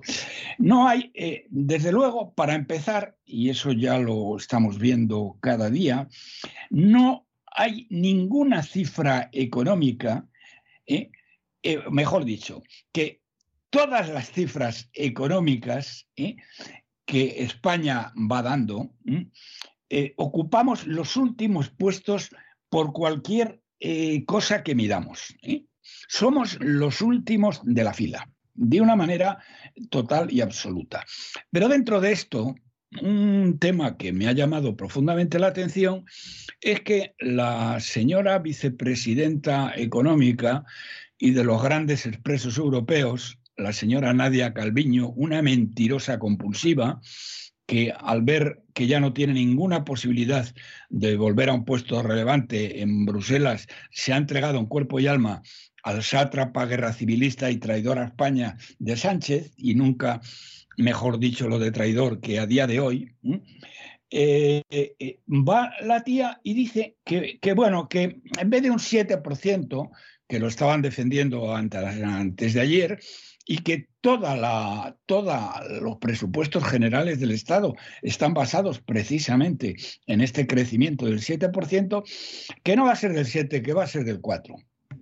Pues la, diferencia no es pequeña, ¿eh?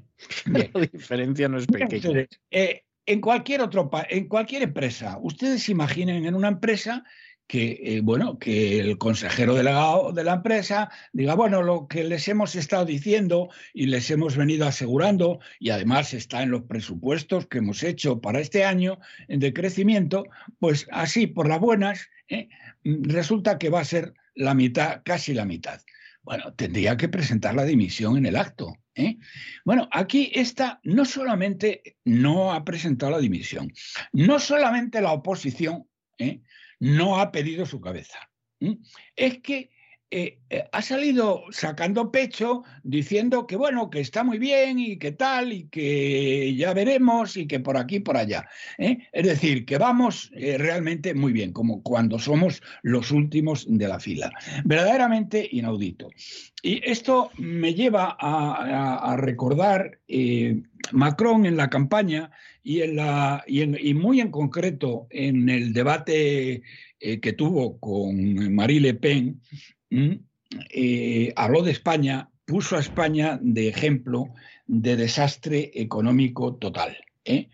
Eh, una de las frases que pronunció fue, mirad a los españoles si quieren ver lo que realmente lo hacen mal. Lo hizo por dos razones. Mm, la primera, porque la crítica mayor de Marie Le Pen hacia él fue que eh, eh, en Francia eh, se estaban haciendo muy mal los temas económicos y el empobrecimiento de las familias había sido significativo. Eso por un lado. Y por otro lado, porque había muchos franceses, franceses de, alto nivel, de las élites, que estaban diciendo que si ganaba Marie Le Pen, que hubo un momento en que hubo eh, un temor fundado de que fuera así, eh, que decían que se vendrían a España.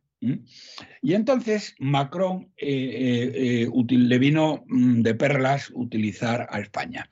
Concretamente, en el tema del empobrecimiento de la... Bueno, aparte de lo que acabo de decir, mirad a los españoles si queréis ver a quienes realmente lo hacen mal, Marie Le Pen mm, mm, le sacó un gráfico a Marie Le Pen, mm, vamos, no, no, sé si sacó el gráfico, pero luego lo tenía en la mano. Francia, las familias durante la pandemia se han empobrecido en Francia el 0,9%. Claro, es que y en España, señoras y señores, se han empobrecido diez veces más que en Francia. Entonces eso es que, es que es una barbaridad. Sí, es que, es que, hombre, vamos a ver, perder casi un punto no es ninguna alegría, no es motivo de gozo ni de regocijo, pero es que en España es diez veces más. Es así. Que es diez veces más. Es que no nos damos cuenta, porque es que el país siguiente de los países eh, que sacó en la lista, eh, el país siguiente, que no me acuerdo cuál era, no sé si era Grecia o era Italia, ¿eh? estaba en el 3%. Es decir, que España estaba en, había perdido un 9%. Las familias se han empobrecido un 9% ¿eh? y el país siguiente que más se ha empobrecido se ha empobrecido tres veces menos y Francia diez veces menos, un 0,9. Sí, es, tremendo, es tremendo, realmente es tremendo. las cifras son absolutamente eh, absolutamente alucinantes.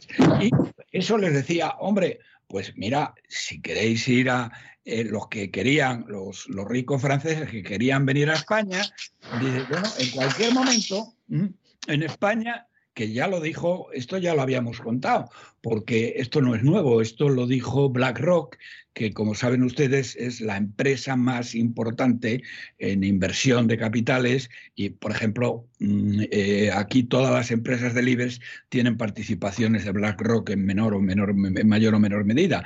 Y en un, eh, en un escrito que hizo a los mm, accionistas hace mes y medio aproximadamente, hablaba del desastre económico mm, europeo, porque, como decía el otro día eh, el presidente chino Li Xiaoping, ¿eh? Eh, la OTAN está destruyendo económicamente Europa. Y es verdad, está destruyendo económicamente Europa. No nos damos cuenta de lo que estamos haciendo. Pero, pero, pero, mm, en esta línea, BlackRock eh, señalaba una serie de países que eh, van a ser más destruidos todavía que la media. Y uno de ellos, el principal, era España, del cual decía, no solo de España, también lo decía de Grecia y también de algún otro, mm, que de la noche a la mañana mm, se puede implantar un control de capitales. ¿eh? Y esto también lo recordó Macron para eh, todos aquellos eh, ricos franceses que decían que si ganaba Le Pen se venían para España, y de, pues bueno, pues mirad lo que os puede pasar. Y aquí me tienes que perdonar porque he venido haciendo siempre esta advertencia, pero hoy, mm, queridos amigos, la tengo que hacer con mucha mayor intensidad. La situación europea, mm, como decía Li Xiaoping, la, OTAN la está destruyendo. Y ahora me explico. Entonces, la recomendación que les hago, eh, y que lo hagan ustedes a la mayor velocidad posible, es que saquen dinero del banco, los que lo tengan, porque hay muchos que me dicen, si es que no tenemos dinero en el banco, bueno, pues entonces no pueden... Los que no lo tengan no lo pueden sacar, claro. No lo pueden sacar, efectivamente. Pero, eh, bueno, que, que procuren no perder su trabajo entonces. Pero Mm, eh, los que tengan dinero, saquen ustedes dinero y tengan liquidez para por lo menos vivir un año. Porque estamos en una situación, eh, en una situación en que mm, mm, cuanto más se prolongue la guerra de Ucrania, más posibilidades hay que estalle un conflicto nuclear. Eso ya se lo he explicado a ustedes. Si estalla un conflicto nuclear, da igual el dinero que tengan ustedes en acciones, como tengo un servidor, porque eso no valdría nada. ¿eh? Los bancos, desde luego, no podrían sacar el dinero porque desaparecerían la mayor parte de ellos. Y les voy a poner un ejemplo que puede suceder en cualquier momento. Fíjense ustedes, porque es que la, agresividad, porque ahora eh, la realidad es que eh, eh, no hay una guerra entre Ucrania y Rusia, hay una guerra entre Estados Unidos, Ucrania y Rusia, porque Estados Unidos está cada vez más implicado. Miren ustedes, el otro día, en la gran base, eh, una base, la más importante que tiene en Alemania, la base aérea de Ramstein, bueno, se ha creado un grupo de gente donde, primero, están entrenando a el ejército ucraniano en el manejo de las armas que les están entregando los norteamericanos, que son armas de última generación, que no son fáciles de entender ni y que bueno y que necesitan un entrenamiento. Aparte de ello, la base de Ramstein constituye eh, la base donde se están concentrando todas las, el armamento que va a ir a Ucrania. O sea, se entrena a la gente y se concentra. Yo no sé lo que usted pensará, don César, pero es evidente que la base de Ramstein es un objetivo legítimo de Rusia para destruirlo. Totalmente. ¿Eh? Totalmente, claro, se, organizaría, se organizaría de San Quintín, pero es un objetivo militar legítimo. Ahí voy, ahí voy. Es decir, Rusia está absolutamente legitimado para destruir la base aérea de Ramstein en Alemania. ¿Mm? Imaginen que lanzan una serie de misiles con carga convencional, no estamos hablando de cargas nucleares ni nada, ¿eh? pero bueno, una media docena de misiles de crucero, desde luego barren del mapa a la, a la base aérea de Ramstein, que está dedicada íntegramente ¿eh? a la guerra con Ucrania contra Rusia. ¿Qué pasa entonces? Entonces, es lo que usted dice, se organiza la de Sinquintín. ¿Qué hace Estados Unidos si Rusia destruye la base de Ramstein, que está absolutamente legitimada para hacerlo? Entonces, ¿qué les quiero decir con esto? Miren ustedes, eh, señoras y señores que me escuchan, la incertidumbre es cada día mayor, ¿eh? cada día mayor. Y por mucha paciencia que tenga el gobierno ruso, porque fíjense ustedes, el, buque insignia de la, de la flota rusa ¿eh? Eh, eh, porque las coordenadas se la dieron los norteamericanos a los ucranianos, sino de qué, de santo a qué van los ucranianos a poner en un misil las coordenadas donde el barco estaba. ¿eh? Es evidente que se la dieron. Pero es que además les están dando las posiciones. El otro día derribaron un avión donde había varios cientos de militares rusos ¿eh? que también les, se lo habían dado. Mm, eh, la, posición de ese avión se lo habían dado los norteamericanos. Es decir, que están haciendo continuamente actos de guerra. Entonces, ustedes verán lo que hacen, pero si, mm, por ejemplo, si mañana eh, por la mañana nos levantamos y nos damos cuenta que los rusos han destruido la base, eh, la base militar de Ramstein o una base similar en Polonia, mm, yo desde luego les aconsejaría que cogieran el dinero que ya lo deberían ustedes tener y se marcharan de las grandes ciudades españolas, por lo menos de Madrid, de Barcelona y de Barcelona con toda seguridad. Los que vivan en Madrid se van a Ávila o se van a Salamanca o se van a Valladolid. Pero salgan ustedes de las grandes ciudades, porque puede ocurrir cualquier cosa. Hay, hay una cuestión que a mí me hace ser eh, pesimista, pero menos pesimista, ¿no? Y, es que, vamos a ver, lo que está haciendo ahora Estados Unidos en relación con Ucrania desde otro país, esto yo se lo he visto hacer a lo largo de décadas en muchos sitios. Es decir, no, no es nada nuevo. Lo que pasa es que, claro, con todo, eh, toda la propaganda que se está volcando a favor de, de Zelensky y todo lo que aparece en los medios de Ucrania, etcétera, etcétera, se nota más, ¿no?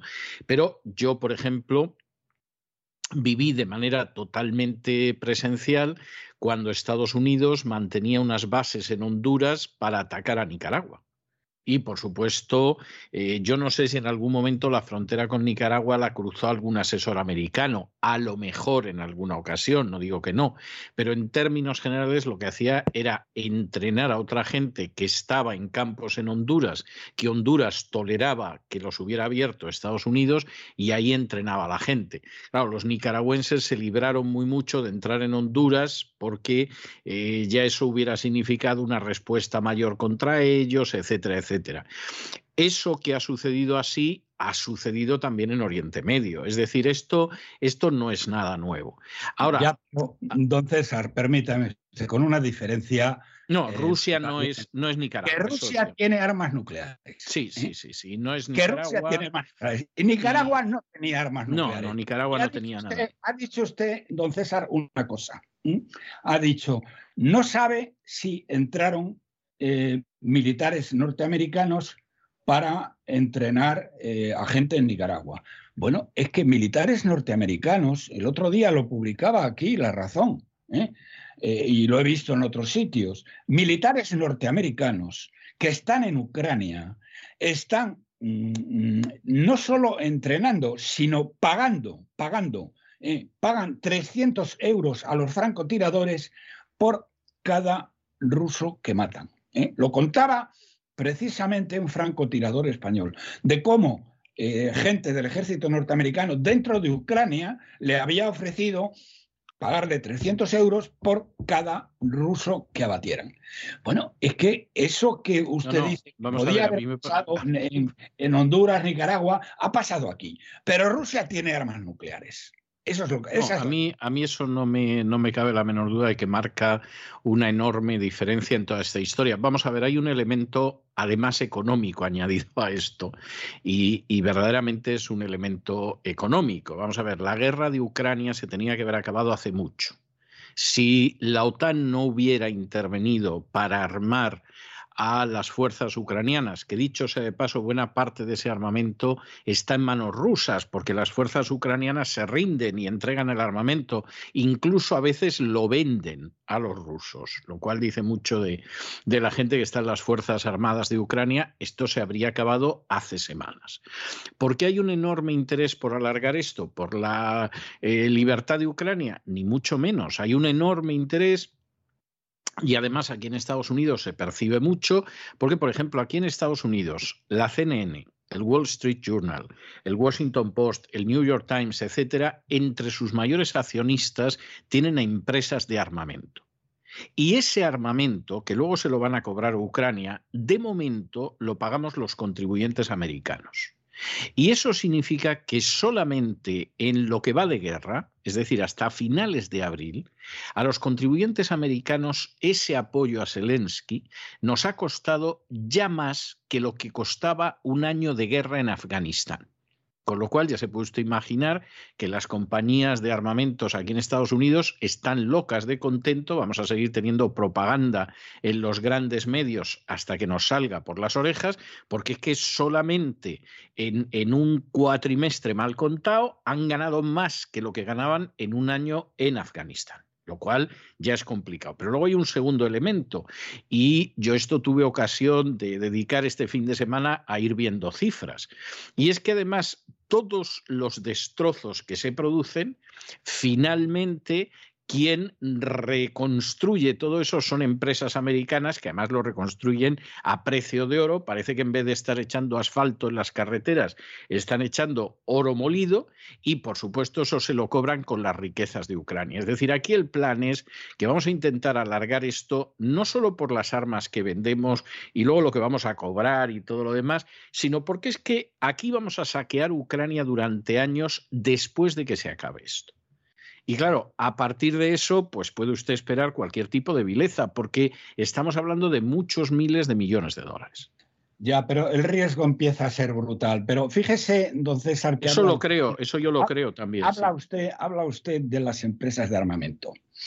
Yo personalmente tengo acciones de empresas de armamento, básicamente de lo que es Martin, ¿eh? la que fabrica los... Está, está ganando muchísimo dinero. Muchísimo dinero, sí. Pero mm, las acciones de lo que es Martin que han subido, no han subido ni de lejos ¿eh?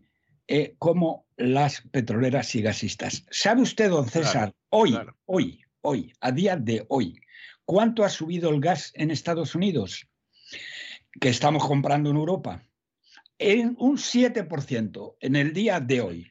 Le digo, justo antes de hablar con usted, don César, eh, un valor que tengo que multiplica por dos, el, eh, ha subido una acción en concreto, ha subido un 25%. Había subido ya como un 20% en la última semana. Yo después de este 25%, justo antes de hablar con usted, he llamado por teléfono y lo he vendido, porque me parece ya una salvajada.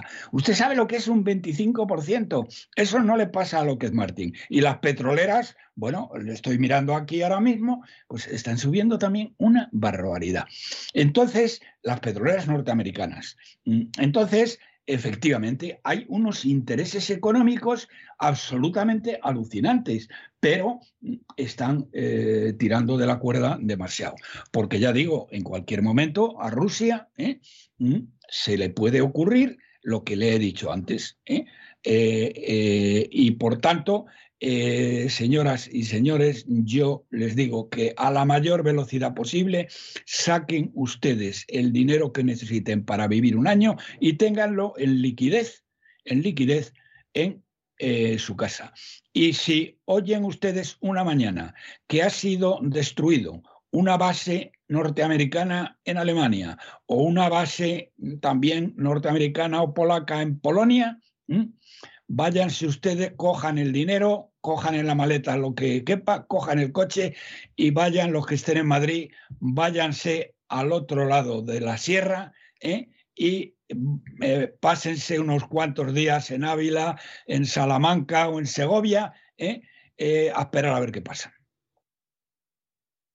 Bueno, esperemos que, no se llegue a esa situación, pero efectivamente yo estoy de acuerdo en que se está tensando todavía más la cuerda.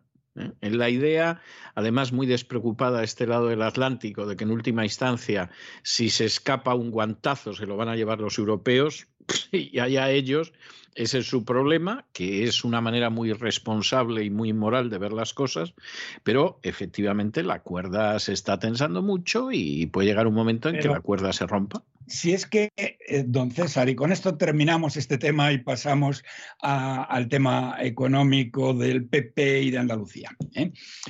Eh, el, nuevo misil que tienen, que le llaman, me parece que se le llaman Sermat, un solo misil eh, el otro día leía en el Wall Street, no, en la CNBC, ¿eh? un solo misil ¿eh?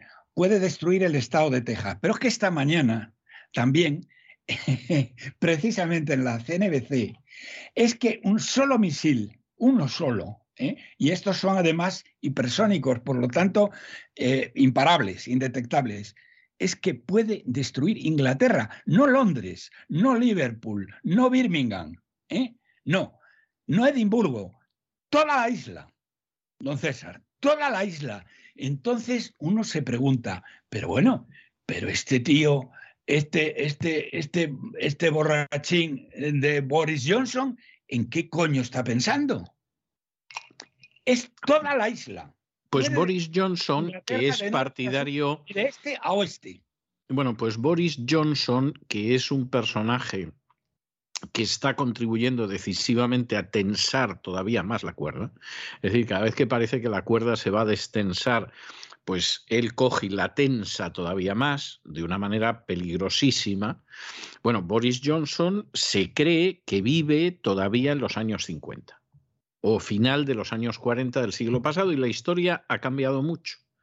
Y entonces pretende aplicar a la NATO precisamente las razones por las que las creó Inglaterra y luego se sumó Estados Unidos. Pero la idea de la, de la OTAN, de la NATO, es una idea inglesa que además los ingleses definían con las palabras del Lord, que fue el primer secretario general de, la OTAN, que era hay que mantener a los rusos fuera, a los americanos dentro y a los alemanes debajo. Entonces, la OTAN, eh, la OTAN, nosotros, pues podemos decir que es por la defensa de la libertad contra la expansión del comunismo. eso es palabrería. La OTAN obedece a una visión eh, estratégica del Reino Unido que consiste en que los americanos se quedan aquí.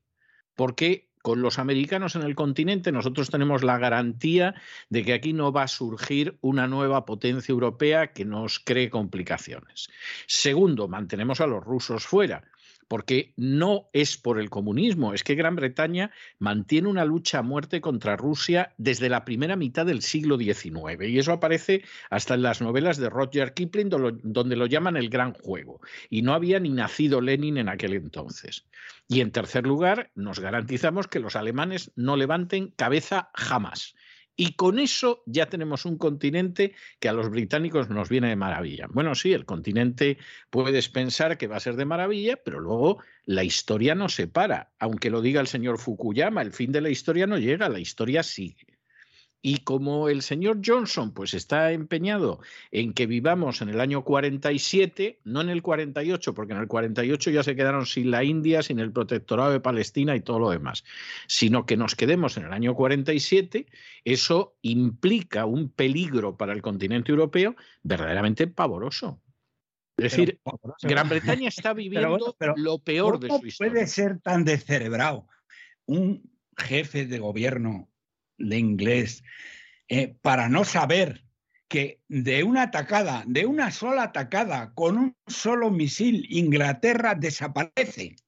Es que, es que yo no lo puedo entender, sinceramente. Pues la idea es que seguramente con un poco de suerte los primos americanos disparan primero.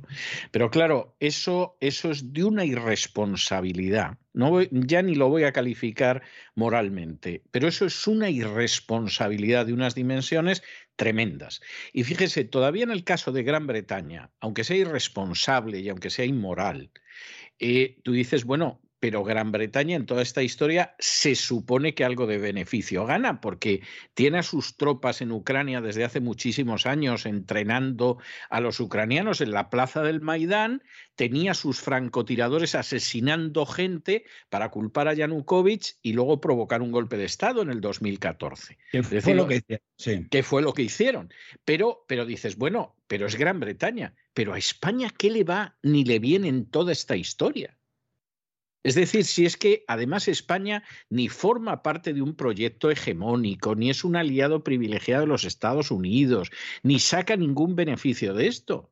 Es decir, aquí España está para que Pedro Sánchez, pues evidentemente diga que la invasión del Sáhara por Marruecos está de maravilla, ceda las materias primas que hay en Canarias a Marruecos, que está de maravilla, porque así se asegura él su futuro político y encima te encuentras con todas las fuerzas del Parlamento aplaudiendo como focas a un liberticida como Zelensky. Es que lo de España es, es muy grave y es, muy patético. es lo que, es lo que decía y iba a comentar luego al final, pero lo dejo para el final este comentario. ¿eh? Y si le parece, pasamos, eh, me parece, a hablar de Andalucía. Bueno, primero tengo que darles una, una premiera.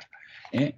Acaba de salir, acaba de salir hoy precisamente el que se suponía hasta ahora que era el, eh, bueno, primero, las elecciones andaluzas, señoras y señores, son importantísimas para el futuro de España. No es mm, una elección cualquiera, no es la elección de Castilla y León.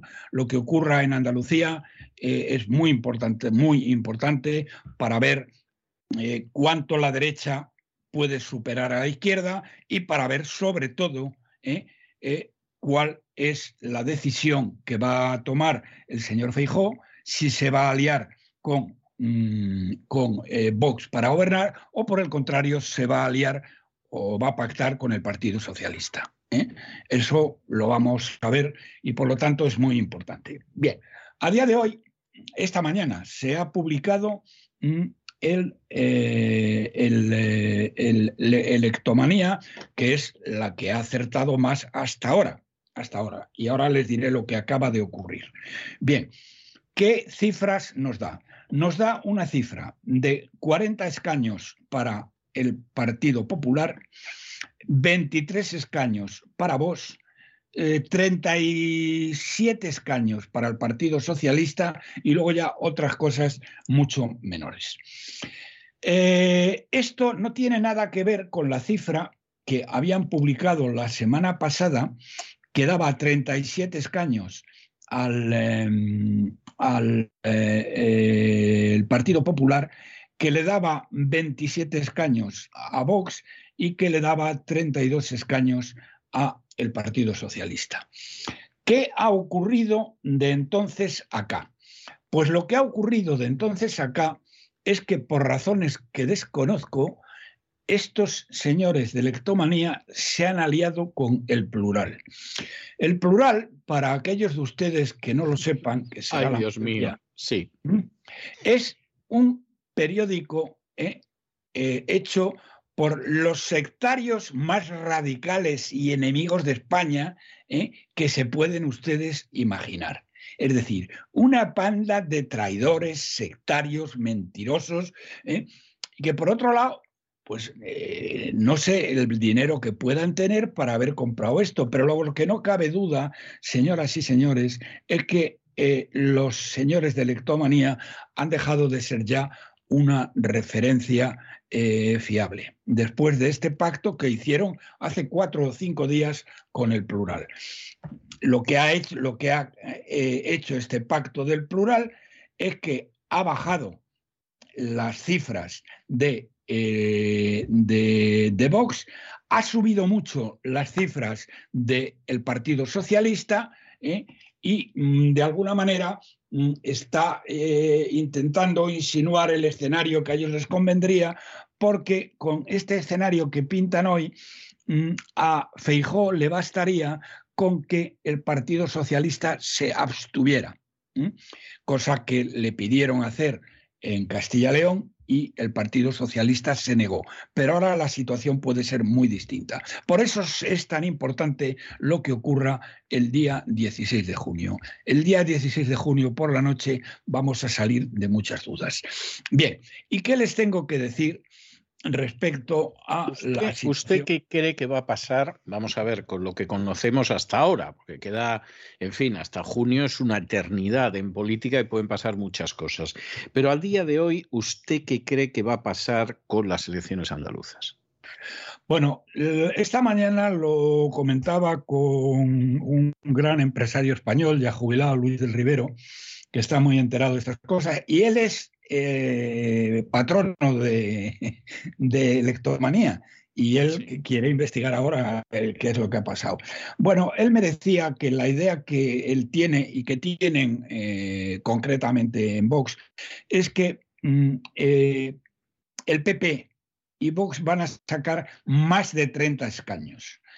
¿Qué quiere decir más de 30 escaños? Pues que mm, el PP puede sacar a lo mejor 37 y Vox 31 o una cosa de ese tipo. Aunque mm, el, el, efecto Olona, que estos tíos dicen que ya lo han tenido en cuenta, mm, pero bueno, eh, lo han tenido en cuenta, pero no ha empezado la campaña. Olona, eh, han visto ustedes, si la han visto ustedes, mm, es una parlamentaria de una brillantez absolutamente apabullante. El otro día, ante la traición eh, sin límites del sátrapa de la Moncloa, metiendo a terroristas y a criminales golpistas en Mm, en, las, en todos los secretos oficiales, que es que es algo que uno no se lo puede creer, y a esta traidora España, enemiga de España, que es Marixel Batet, ¿eh?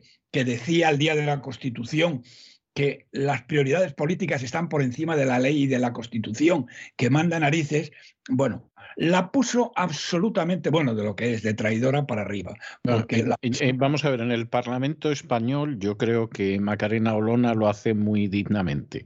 Pero estamos hablando de las elecciones andaluzas y el 1 de mayo eh, Vox tenía un acto de precampaña en el que pinchó pero estrepitosamente. Eh, la pregunta a la que yo voy ahora es, eh, ¿Realmente usted cree que en estas elecciones, estamos hablando, insisto, a día de hoy, ¿eh? Eh, eh, ¿se volvería a renovar la alianza política de los últimos cuatro años? La alianza política, no, imposible, porque no, porque esto, ¿cómo se llama? Mm, Ciudadanos. Ciudadanos, saca, saca tres escaños que equivale casi a cero. ¿Eh? Hoy también lo comentaba con, con, una persona de Ciudadanos y ellos piensan que van a sacar entre tres, porque o sacan tres o sacan cero. ¿eh? Eh, si sacan, no puede sacar más. Es decir, pero vamos a suponer que fueran tres y vamos a hacer como que nos creemos la cifra de electomanía. Entonces estamos en 40 más 3, 43. Necesitan 55 por la mayoría absoluta. Es decir, que no, eh, se la, mayoría tendría que ser. No se puede repetir. No hay más. La mayoría tendría que ser forzosamente Partido Popular más Vox. La mayoría tendría que ser o Partido Popular más Vox o Partido Popular solo con la abstención del de, PSOE. Esas son las dos opciones. Bien, bien, bien. Bien, yo no creo que vaya a haber grandes cambios de aquí a junio, pero lo mismo nos llevamos una sorpresa. Coincido con usted, ¿eh? O sea, coincido con usted en, lo que sería el resultado. Fíjese, don César, la diferencia. es que es, es una España eh, y otras son dos Españas eh, completamente antagónicas y diferentes. PP más Vox es una España, ¿eh? la España, una España en teoría, bueno, patriótica o como lo quiera llamar, que puede resolver, bueno, que puede arreglar España, y el PP con la abstención del PSOE, bueno, pues. Eso es el PP. es, el, es el PP, es el Partido Popular, sí. Ya, ya, pero, pero que eso, mm, eh, eso, es, eso es tremendo. Por eso digo que el día 19 eh, vamos a saber, el día 19 por la noche, si Dios quiere, vamos a saber eh, qué es lo que hay. Bueno, entonces voy a pasar muy rápidamente, porque ya no tengo tiempo de otra cosa, pero sí voy a pasar rápidamente mm, a explicarles un poco eh, eh, el tema siguiente. ¿eh? El, poner sobre la mesa una, mm, la patraña económica más escandalosa desde la transición, que es la supuesta superioridad de gestión del Partido Popular. Algo que comparado con el desastre sin paliativos que es el, PSOE, pues resulta, o resulta verosímil, ¿eh? ya que eh, hasta el pato Donald gestionaría mejor cualquier cosa que los socialcomunistas. Por lo que esta patraña ha sido aceptada como dogma, como bien sabe usted, por todos los medios, atados al pesebre y los políticos analfabetos que no se han molestado en analizar ni comprobar ni una sola cifra ni un solo hecho. Miren ustedes, antes de entrar en Andalucía, voy a referirme a las dos glorias eh, eh, en las que se basa todo esto. La primera gloria es Aznar, al que se glorifica después de que González nos llevara a la quiebra. Por, y esto eh, lo leo entrecomillado, eh, porque es lo que dicen, por haber conseguido el equilibrio presupuestario cumpliendo así los criterios de Maastricht, lo que permitió a España la entrada en el euro. Bueno, queridos amigos, querido César, nada más falso y alejado de la realidad. Usted ya lo sabe, pero mm, muchos de nuestros oyentes no. Los criterios de Maastricht se cumplieron. De esa manera. Pero se cumplieron con Felipe González ni a tiros. No, pero, pero, ahora le explico cómo se cumplieron. Felipe González ni a tiros y además era imposible. ¿eh? Pero Aznar encontró, eh, encontró la manera de hacerlo. ¿eh? Aznar no consiguió ni el equilibrio presupuestario ni nada que se le pareciera. Lo que hizo para cumplir con los criterios de Maastricht que hacían referencia, para que ustedes lo recuerden, al déficit y a la deuda, fue mal vender, mal vender todas o vender a precio de saldo, si lo prefieren ustedes, todas las grandes empresas públicas españolas construidas con el esfuerzo y el sudor de varias generaciones de españoles. Ya, ya quedaban pocas, ¿eh? la mayoría se vendieron en no, la no, no, no, no, no, no, no, todas, perdón, en ese momento quedaban todas, íntegras, don César totalmente íntegras. Eh, bueno, yo lo viví eh, esto muy de cerca, o sea que... Mm, y fueron mal vendidas a los separatistas catalanes y vascos en su mayoría.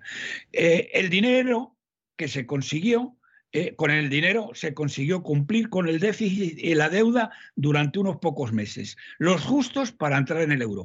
Después, mm, Aznar, que no había hecho ajuste presupuestario alguno, eh, las cuentas se desequilibraron de nuevo y no han parado de hacerlo hasta el día de hoy. Don César.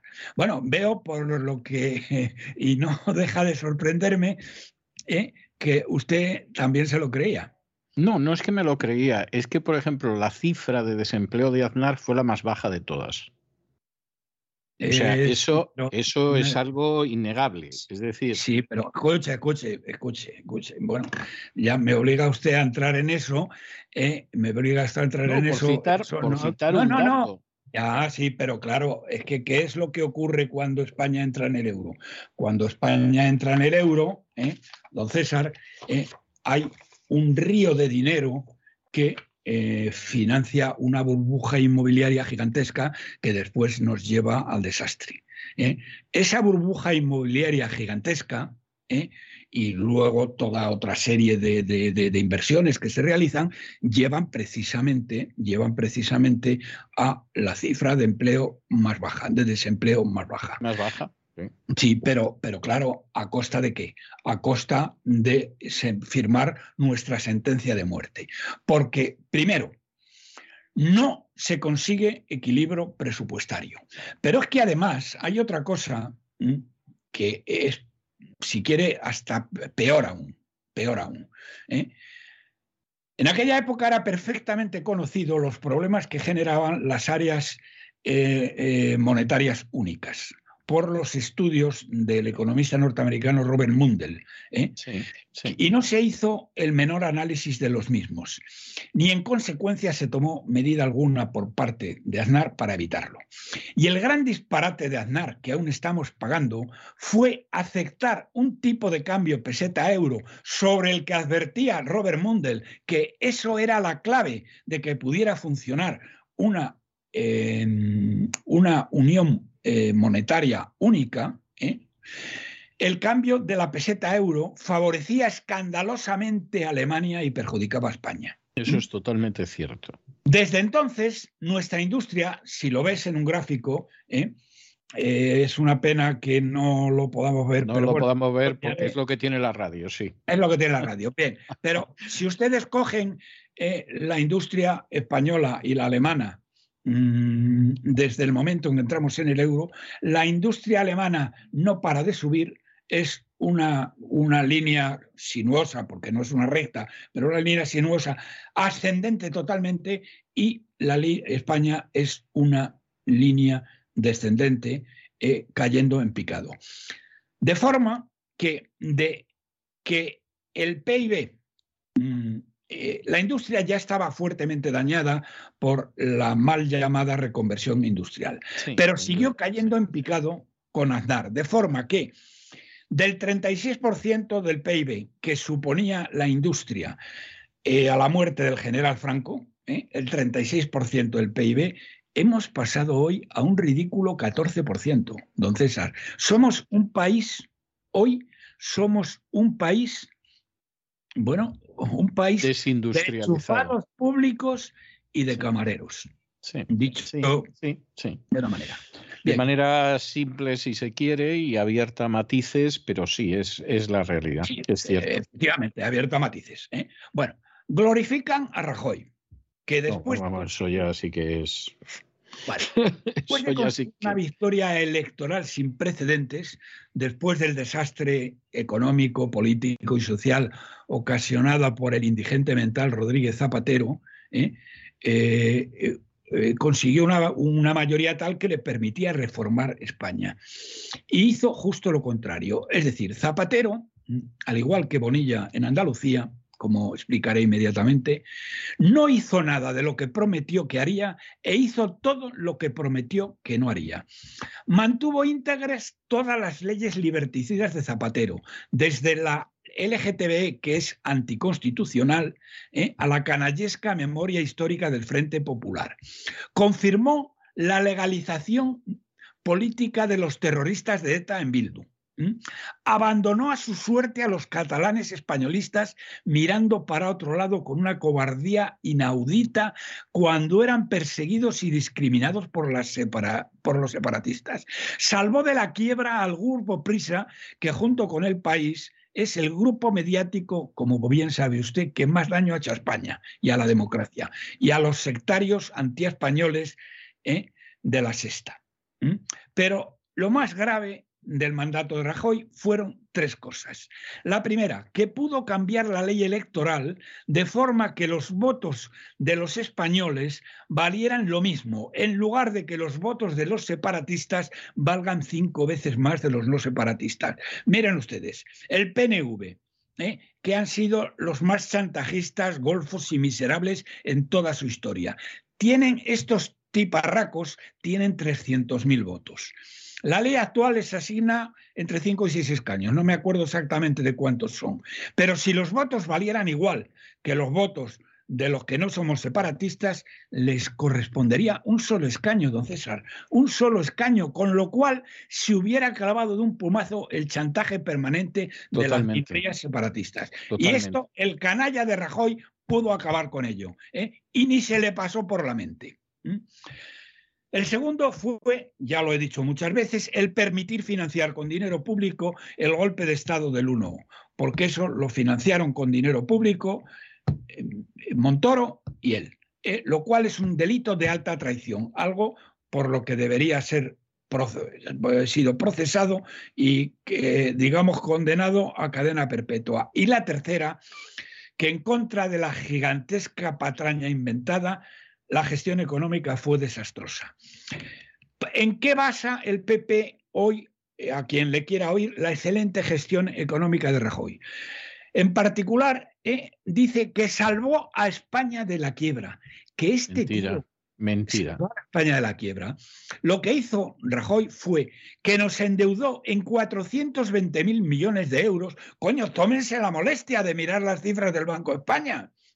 420 mil millones de euros y arruinó a las generaciones futuras durante al menos 50 años. Lo que ocurrió ya lo he contado, pero lo vuelvo a contar. ¿eh? Como decía Fernando Abril, estas cosas hay que repetirlas una y otra vez. ¿eh? Como cuando me decía Fernando Abril, dicen, mira el PSOE, dicen UCD derecha, UCD derecha, UCD derecha. Y de esa manera consiguieron ganar las elecciones. Bien. A pesar de su eh, promesa electoral de bajar impuestos, a las 24 horas realizó la mayor subida de impuestos de la historia. Y cuando, eh, bien, eh, a pesar de todo, de esta subida de impuestos, siguieron subiendo la prima de riesgo. Y en el momento más crítico, que había subido ya a 500 puntos, por encima de 500 puntos, Merkel se presentó en Madrid con la siguiente propuesta. Esto, señoras y señores, tengan ustedes en cuenta y explíquenselo ustedes al DPP cuando les digan que Mariano salvó a España de la quiebra. Se presenta en Madrid la señora Merkel con la siguiente propuesta.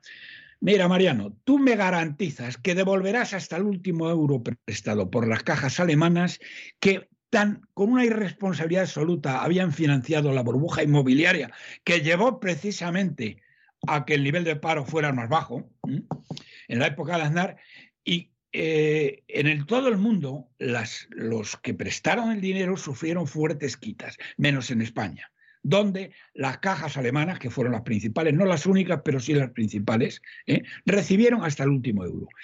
Y Merkel le dijo, yo a cambio de esto te garantizo todo el dinero que necesites del Banco Central Europeo para no quebrar y además a interés cero. Rajoy aceptó la ruina de las generaciones futuras de España a cambio de aplazar la quiebra, porque la quiebra la vamos a tener igual. Ese mismo año, don César, se dobló la deuda que España tenía con el Banco Central Europeo. Estoy hablando del año 2012. Y Mariano, encantado, había salvado España. A día de hoy, señoras y señores, ¿eh?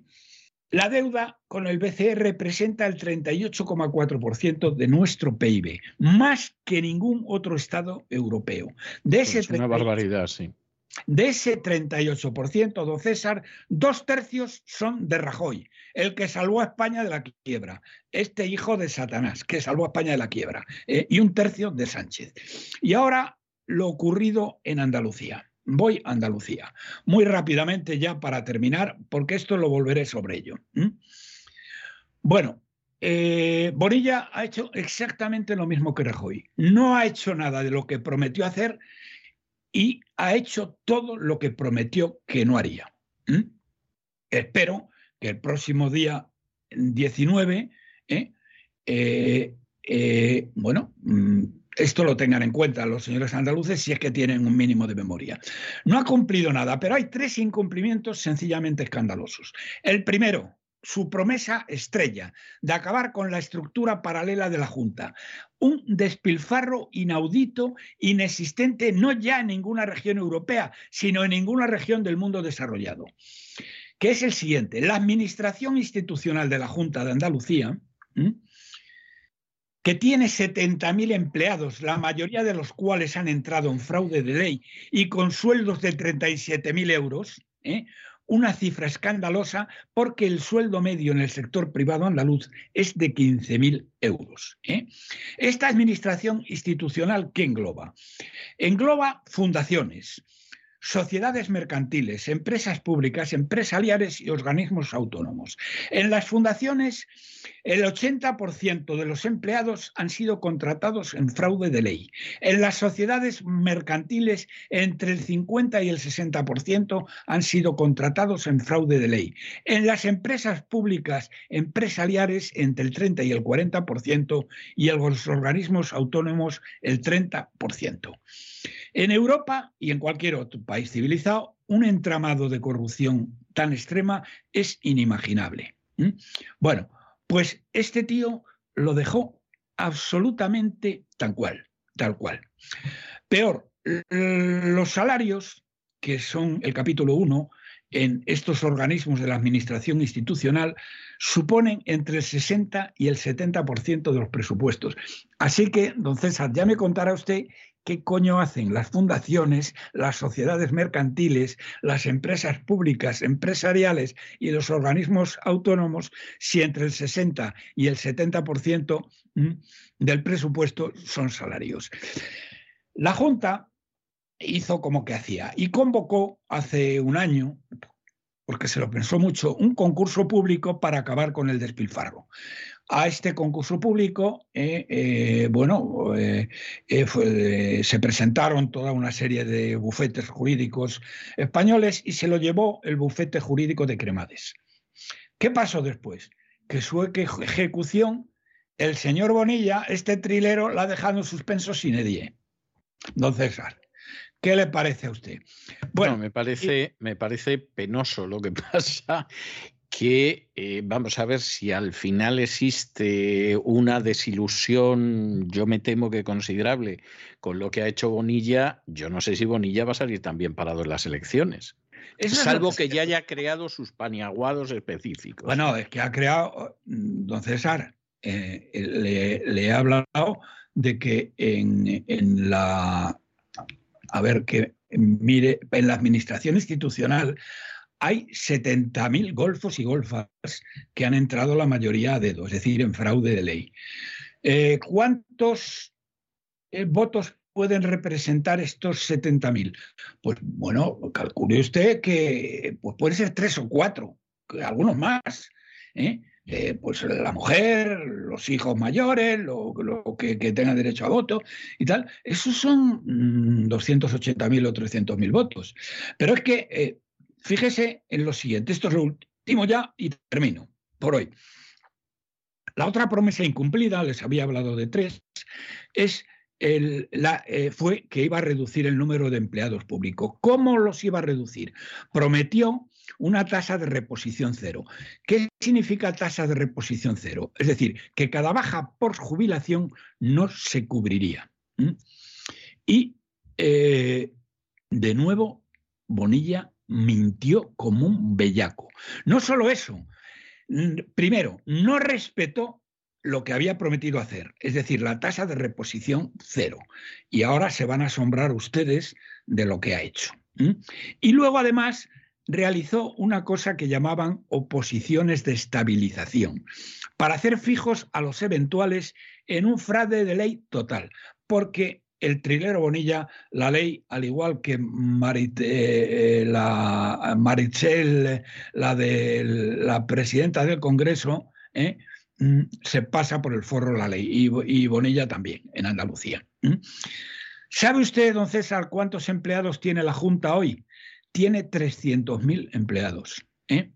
Las dos empresas españolas con mayor número de empleados son, la primera es ACS, que tiene 98.000. La segunda es Mercadona, que tiene 90.000. ¿Sabe usted cuántos empleados públicos más hay cuando él se había comprometido a reducirlos? Hay un 26% más desde que Bonilla tomó el poder.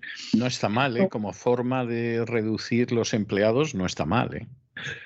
Bueno, por eso, don César, eh, decía usted antes que si la gente supiera esto, por eso mm, yo lo que me he marcado como, como objetivo es que el mayor número de personas eh, reciba esto. Y lo que voy a hacer es, a través de mi amigo Morante de la Puebla, eh, que le quiero un montón y él sé que me quiere a mí también un montón y que está muy ligado a vos, como saben ustedes, el torero, voy a hacerle llegar esta carta, eh, esto en forma de carta, eh, se lo voy a hacer llegar a Olona, que debería saberlo, eh, pero por si acaso no lo sabe. Y termino con una última cosa. Los sueldos de alta dirección. esto lo he visto mirando los presupuestos, que cualquiera lo puede ver, pero ¿cuántos se han milistado? ¿Cuántas personas se han molestado en comparar los presupuestos del año 2018 con los presupuestos del año 2021? Contadas con los dedos de una mano. Bueno, sueldos de alta dirección, don César. 148 millones en el año 2018. Sueldos de alta dirección en el año 21. 209 millones. Qué barbaridad, qué barbaridad. ¿Qué le parece? Y una salvajada. 30 nuevos altos cargos. 30 nuevos altos cargos. Naturalmente, todos ellos ya supondrá usted. Porque bien pagados, bien pagados. Hombre, no, por encima de los 80.000 euros, eso ya se lo digo. No está mal, ¿eh? O sea, mm. vivir en Andalucía y con un salario por encima de los 80.000 euros, vamos. Eh, perdón, la mayoría de ellos, no sé si todos, ¿eh? pero y no me atrevo a decirlo, pero la mayoría de ellos con coche oficial con chofer. Naturalmente, oficina de lujo, dos secretarias, etcétera, etcétera, etcétera. Por no hablar de los, de los ordenadores, teléfonos móviles, cenas, eh, mariscadas, etcétera. ¿Mm? pescaditos ahora en la feria de Sevilla. No, y además que en Sevilla se está muy bien. O sea, perdón, en Sevilla, en Andalucía se está muy bien. Pero es vaya que, se está de maravilla, vamos. ¿Eh? Con 80.000 euros, coche con chofer y, y, mariscadas pagadas, ya me contará. No, no, no lo pescaremos, ¿no? Eh, evidentemente, pero vamos, está muy bien. Bueno, don Roberto, hasta aquí hemos llegado hoy, que le, ha sacado usted punta a bastantes cosas sustanciosas y, sabrosas.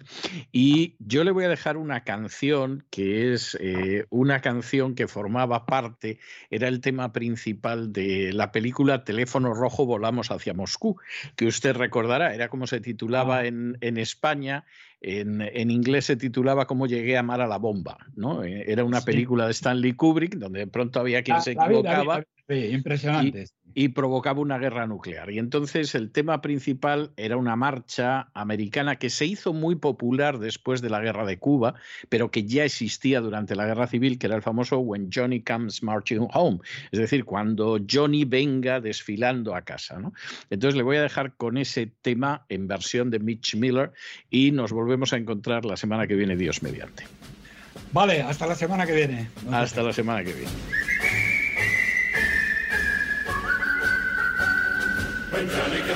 Comes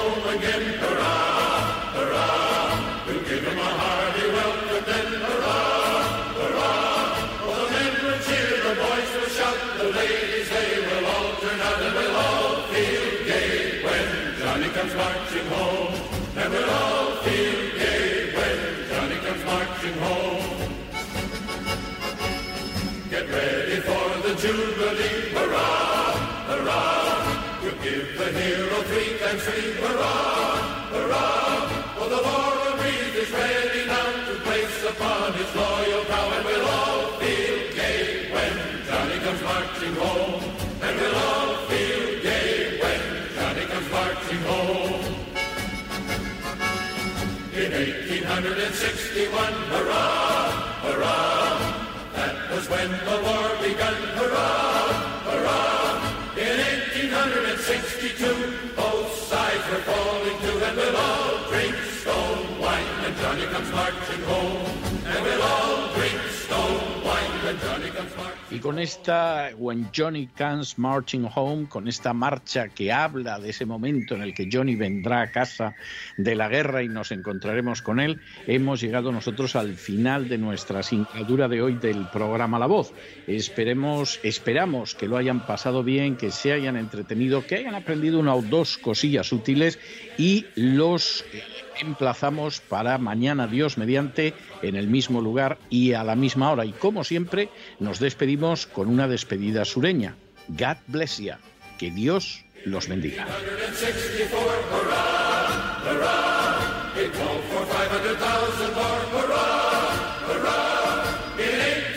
El programa La Voz es una producción de Artorias Incorporated y al amparo del derecho a la libertad de expresión no se hace responsable de las opiniones vertidas en el curso del mismo.